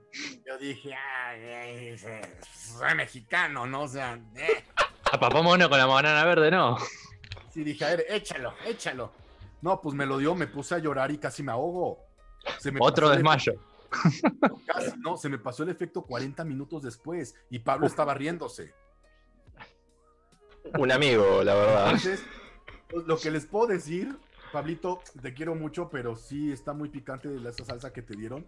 Si van a un draft, pidan y le van a echar salsa, pidan el mango con habanero. No, no acepten otra cosa que les ofrezca Pablo. Ok. Se van a enchilar. Pero es un mexicano que se jacta de comer chile. Claro. Es, es aliento de dragón porque lo comes y escupís fuego ahí. No, total, no, ahí te lo juro, o sea, por la sensación que te da, dije, de ahí salió el nombre. Ok. Ahí está. Voy a Este, confesar que yo también soy un, un consumidor así fuerte picante. O sea, como mucho Pues picante también. Pablo, ¿eh? Pablo sí tiene unos picantes que ni en México venden, ¿eh? Estoy tentado, estoy tentado a preguntar. Ahí está, mandó- está una anécdota graciosa de un draft. Bueno, otra anécdota graciosa. Yo pensé que eran gringos o que eran europeos. ¿Qué, le- les pasa? Que también nos contó Oscar que le decían, "Eh, americanos, are you American? Y demás.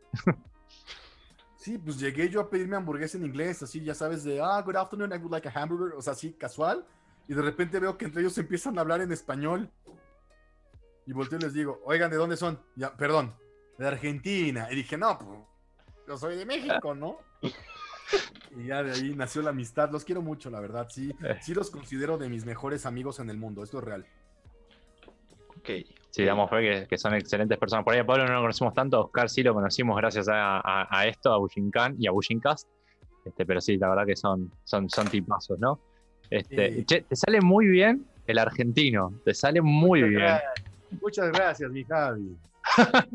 No te puedo creer. Me gusta, me gusta. Es me gusta. espectacular. ¿Sabes quién? me- No, ahora también, ¿sabes quién imita mucho? Juanma. Juanma Gutiérrez. Sí, Juanma me, me imita, me arremeda, empieza y me dice, ¿qué pedo, güey? Y, y me empieza a hablar.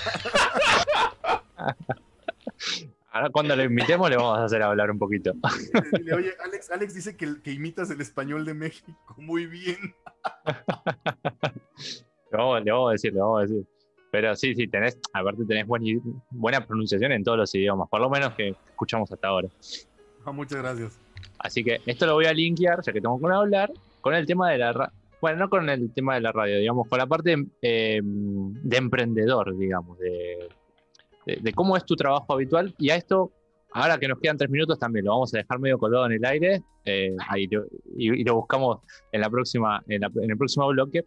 Esto de no tomarte Bushinkan como un trabajo, sino tener un trabajo eh, establecido, como vos decías, en la vida real, ¿sí? y después, bueno, Bushinkan correrlo eh, por otras vías. Así que dejamos eso ahí colgado en el éter.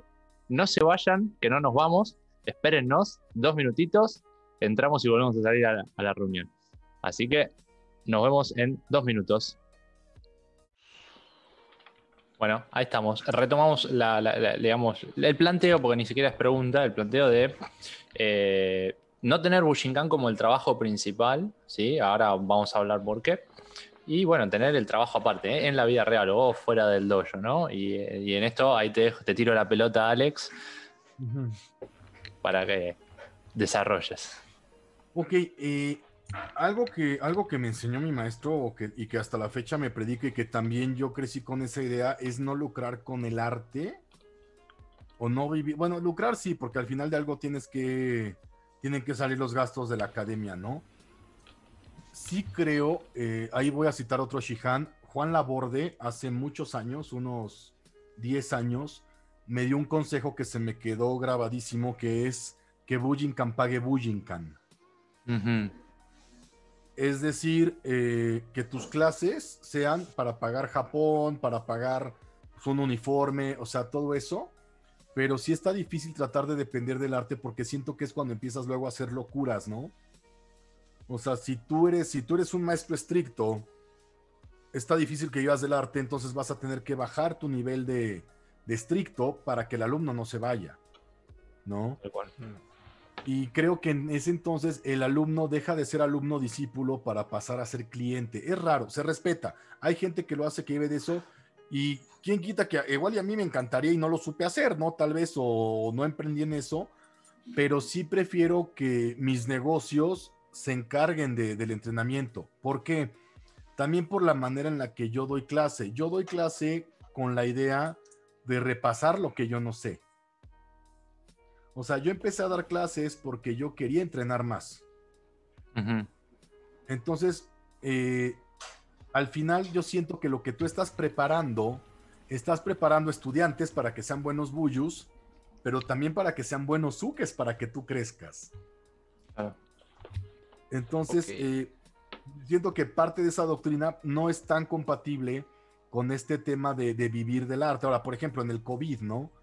O sea, imagínate, si yo nada, si mi único ingreso hubiera sido Bujinkan y de repente tienes que cerrar tu academia por temas de COVID, pues ahorita estaría pues más pobre de lo que quedé con el COVID, ¿no?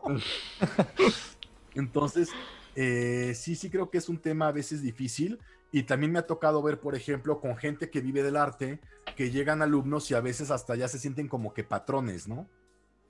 Claro. Y pues así. Al final, el que el alumno pague una mensualidad, no es, no es que él te mande, sino es un reconocimiento a tu trayectoria y una manera de agradecer que le estés dando clases. Es más un agradecimiento que una cuota. Claro, claro. Eh, más allá de que en, el mundo real tenga que funcionar para nosotros poder pagar el alquiler del espacio, por ejemplo, o tener el propio espacio también, porque no. Pero, sí, pero internet, lo que quieras, ¿no? Por ejemplo, ahorita que son las clases en línea, pues es internet. Es una buena cámara. Exacto. Exacto, exacto. Y bueno, este, no sé si nos querés contar un poco. Por ahí ya vamos a saltar a las preguntas de la gente, mejor, porque no la voy a hacer yo. A ver, Santi.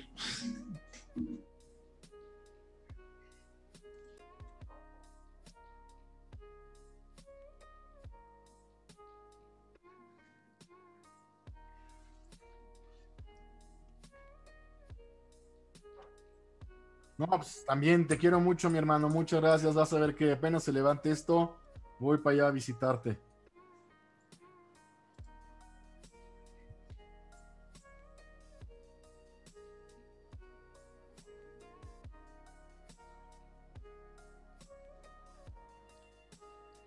Creo que los conociste a los dos en Japón.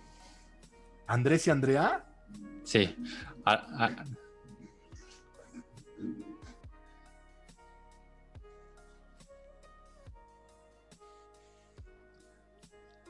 Después te, Andrés, Girardoni. Vitalsonic.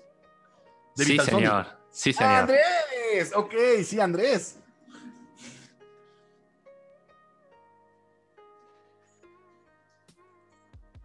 Andrea, Andrea, Andrea, creo que sí conozco. Claro, estuvimos platicando. Ella, sí, claro.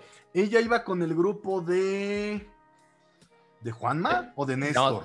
No, de no, de- Pablo, de, de Ale. Iban todos Ah, juntos. ok, no, pero sí, sí me acuerdo, donde platicamos un poco. Ajá.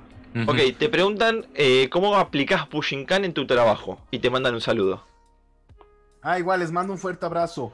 Eh, ¿Cómo lo aplico? Espérame, Santi no se te escucha. La voz de Santi no se escucha en la transmisión. Perdón, eh, Bueno, ya lo, lo solucioné, lo solucioné, perdón, fue mala mía. Ahí está. Ok, Repetí ¿cómo- entonces. ¿Cómo aplico Bullyingcan en el trabajo? Eh, creo que una buena forma de aplicar Bullyingcan en el trabajo, y tal vez se les haga muy absurdo, pero en México sí aplica, es teniendo palabra con lo que prometes, siendo, siendo honesto con lo que haces, dices y, y piensas, ¿no?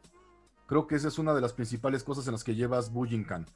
Que dices, ok, eh, tengo que ser una persona coherente, porque al final, cuando ya eres, cuando ya eres maestro, si hay mucha gente que se toma muy en serio lo que dices.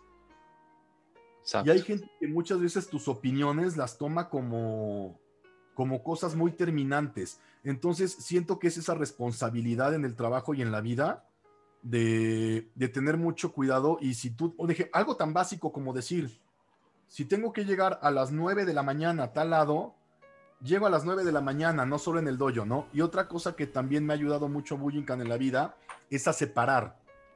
Ya sabes, o sea, tú puedes tener un día horrible, vienes triste, vienes molesto, pero en el momento que entras al tatami, Shiki Haramitsu Aikomio, vienes a entrenar. Termina la clase, cierras clase y te vuelves a poner el traje de Alex. De Alex, el que tiene presiones, el que tiene estrés y eso. Eso también me ha ayudado en el trabajo. A, a no mezclar eso. Vamos a llamarlo temple. Ok, A me gustó, me gustó. ¿eh? Eh, yo- perdón, un breve, una breve acotación. Eh, yo comparto mucho esa, ese pensamiento de dejar el Santi de la vida cotidiana en la puerta, entrar, que mi mundo sean las cuatro paredes del dojo, hasta que termine la clase y después lo reconecto todo. Eh, Y es que voy. Sí, Es que además no arreglas nada. O sea, vamos a suponer, te pelaste con tu jefe en el trabajo y yo llego a entrenar. Si estoy pensando en la discusión con mi jefe, ni voy a solucionar la discusión, ni voy a aprovechar el entrenamiento de ese día. ¿No? Ichigo Ichie. Un encuentro, una oportunidad. Exactamente. Exacto. Entonces, pues mejor, ya me preocuparé cuando termine. Ahorita vengo a aprender esto, vengo a este encuentro. Eh, ok, bien. Y la última pregunta de Paulina Turrubiante es: eh, ¿Cuál es el valor humano más importante para vos eh, que te ha dejado eh, la Bushinkan? La amistad. La amistad ¿Qué? y la lealtad. Qué lindo, qué lindo escuchar eso. Sí, Me o gusta. sea, la lealtad, ser leal a un maestro, ser leal a las enseñanzas, ser leal a tus buyus, ser leal a tus alumnos. Eso, la lealtad. Bien. Ahí está, perdón. Eh, Javi, te dejo la sección. cosas. ¿Eh? perdón, Digo, perdón. volteo a ver la cámara y digo a la gente, O sea, le digo a, lo- a mis alumnos, me han preguntado más cosas. Ah, por eso no les voy a decir nada en clase. Ni me pregunten en clase porque no voy a responder. Perdieron, perdieron el momento y la oportunidad. Yo tengo una pregunta más que me llegó así de, de último momento, que también es de Andrés, y la pregunta es, por ahí es medio compleja, eh, voy a tratar de traducirla, eh, porque me dio un, un audio bastante largo. Este, es, ¿reconoces alguna virtud en los latinoamericanos con su taijutsu y a qué cosas deberían prestarle más atención en comparación con los practicantes del resto del mundo? O sea, básicamente sería cuáles son nuestras virtudes y nuestras debilidades, refiriéndose a los latinoamericanos o a los hispanos, supongo. Mm, Mira, es que, ok, perdón, perdón por segregar a los hispanos, pero sí creo que como latinoamericanos tenemos una virtud que tal vez no aplica tanto a europeos. Por eso voy a dejar fuera a los hispanos. Yo siento que nuestro fuerte es la tenacidad y te voy a decir en dónde, en encontrar el cómo. A diferencia de las demás personas que asisten a Japón, nosotros venimos de los países donde está más devaluada la moneda, donde es más caro un vuelo, donde es más caro hacerse de un uniforme. Y ahorita ya se nos están abriendo, o sea, ya tenemos tiendas especializadas de artes marciales y otras cosas. Cuando yo empecé no había, de niño no había. Entonces, el que un argentino, un mexicano, salvadoreños, este, o sea, que, que estén ahorrando todo el año para juntar y hacer ese esfuerzo, incluso a veces de endeudarnos, para poder viajar a Japón, no quiero hacer menos a nadie, pero sí siento que es algo por lo que los europeos no siempre pasan. Los europeos la tienen muy fácil. A ver, no digo que todos, no me odien, pero sí es más sencillo que ellos viajen varias veces a Japón y hay veces que nosotros pues ya le, le ahorramos y órale, ahí se va, ¿no? Y a ver cómo me va. Y a veces, a veces vas con tus ahorros a presentar el Saki. Tal vez no, digo, afortunadamente no fue mi caso porque sí me apoyó mi madre para mi primer viaje. Gracias, mamita hermosa, que estás viendo esto. Eh, pero, pero conozco gente que se fue con sus ahorros y vas así de, ¿y si lo repruebo? O sea, sí me explico. Siento que eso es nuestra virtud como latinoamericanos. El, el enfocarnos y el cumplir con ese objetivo sabiendo lo que para nuestra economía representa ese viaje. Claro, claro, claro. Y sobre todo para el estilo de vida diario nuestro, ¿no? Porque también tenemos un viaje largo, tenemos, bueno, un montón de cuestiones, ¿no? Sí, económicas. Claro que hay mexicanos ricos y hay argentinos ricos, ¿no? Que pueden ir cuando quieran, pero la mayoría no. Claro. O sea, digo, no la tenemos tan fácil como un alemán, un noruego. Mm. Sí, hasta su moneda vale más que el yen. claro y no al revés como a nosotros, ¿no? Exacto. Exactamente, sí, sí, sí, sí. Y bueno, obviamente también el tema, la barrera del lenguaje también. Un mexicano, un argentino, un hondureño, este, lo que sea, tratando de aprender japonés también, ¿no? Sí, porque uno cree que uno cree que hablando inglés la va a hacer. No, no hay manera. Llega, el único lugar donde más o menos vas a escuchar inglés va a ser en el aeropuerto y de ahí en Hombu. Fuera de esos dos lugares nadie habla inglés. claro. Tal cual, tal cual. Así que. Eso, eso, bueno, espero, espero que eso haya ayudado con la pregunta, mi hermano. Andrés. Creo, creo, creo, que la, venía orientado por ese lado, así que sí, sí. Este, a ver, em, Alex, para, ir cerrando ya la nota, que te agradecemos eh, nuevamente que nos excedimos del tiempo que habíamos establecido al principio, que nos diste este permiso. Así que eh, eh, la sección, yo la denominamos sección Ukemi. ¿sí? Yo tiro una palabra y vos me respondés con lo primero que se te viene a la cabeza, básicamente. Con lo primero que se te ocurra. A ver. Puede ser una palabra o puede ser una frase o lo que sea, lo que salga, pero como que salga así, tac. Va. Ok, arrancamos, ¿eh? Bushinkan. La vida. Hatsumi. Maestro. Un Daishihan japonés. Experiencia. Mundo Ruiz. Mi maestro. Un Ryuha o una escuela. Takagi Yoshin Ryu. Ok. Un Wasa. Uchiwasa. Uchiwasa. Un arma. Tanto. Ok. Un Kamae. Ichimonji no Kamae. Eh. Dojo. Kakushin Dojo. Bushu. Bushu, la palabra Bushu.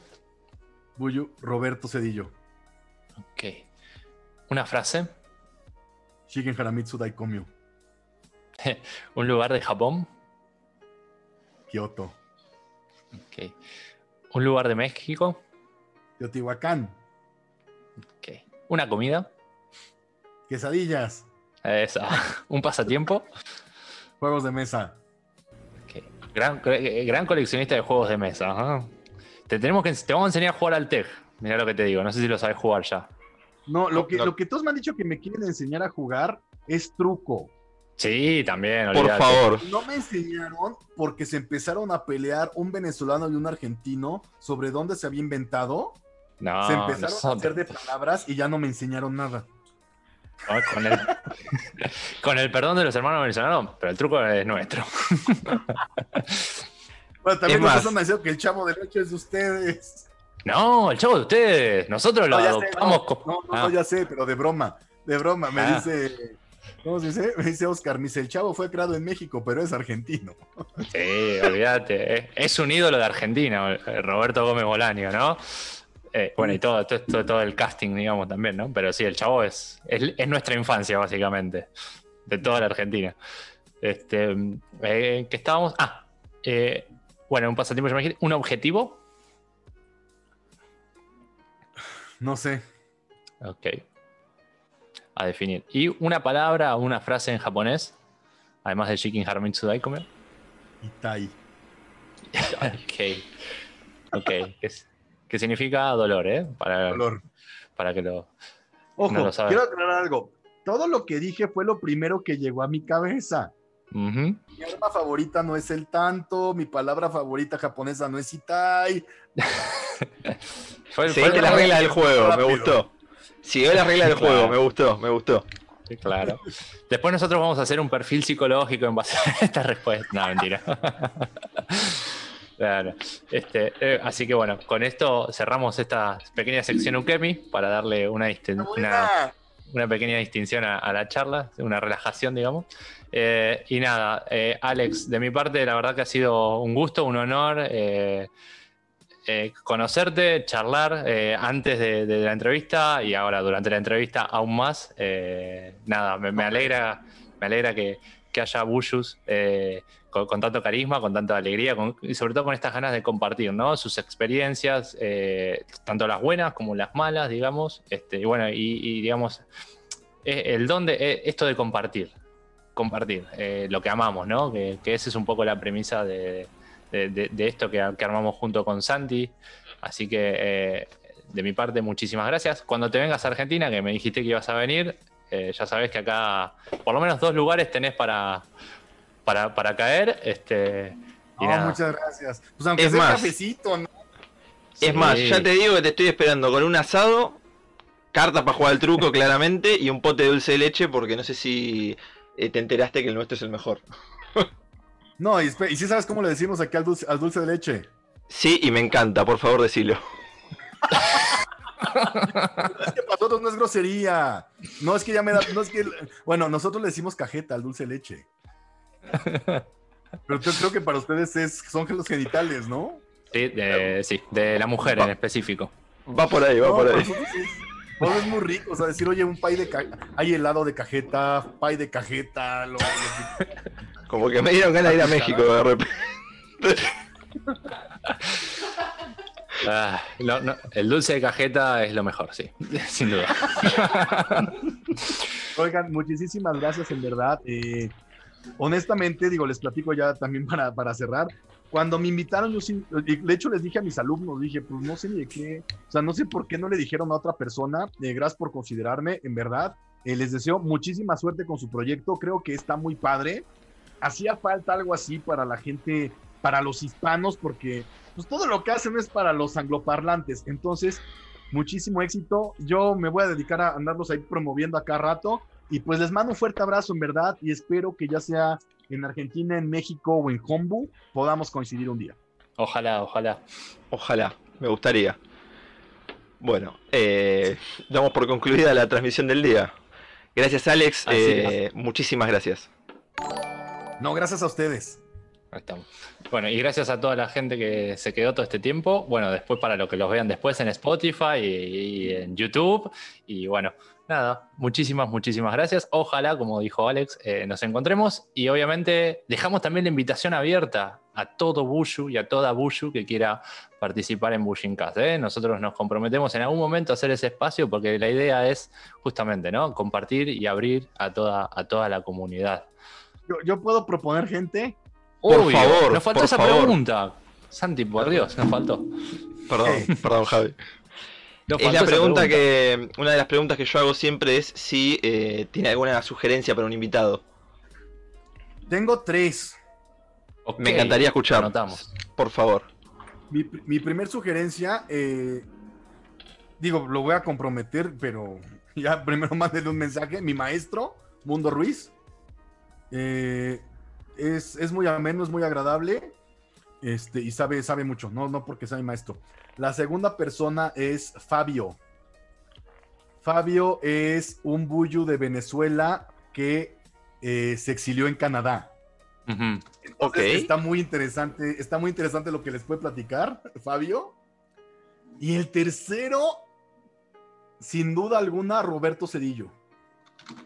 Perfecto. Ahí Javi está anotando todo. Es muy ameno. Él es de la línea de Cristian Petrocello. Yo le apodo el Taigen Master.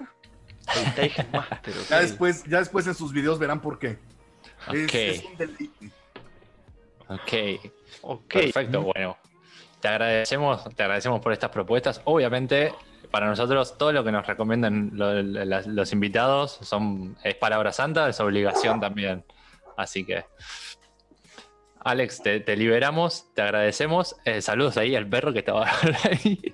Así que, nada, muchísimas, muchísimas, muchísimas gracias y un abrazo grande a la distancia y ojalá, ojalá mejore la cosa ya en México con respecto al COVID, haya un poquito más de responsabilidad y bueno, eh, adelante con todo, ¿no? Obviamente. Muchísimas gracias. Les mando un muy fuerte abrazo a todos. Gente, hasta luego.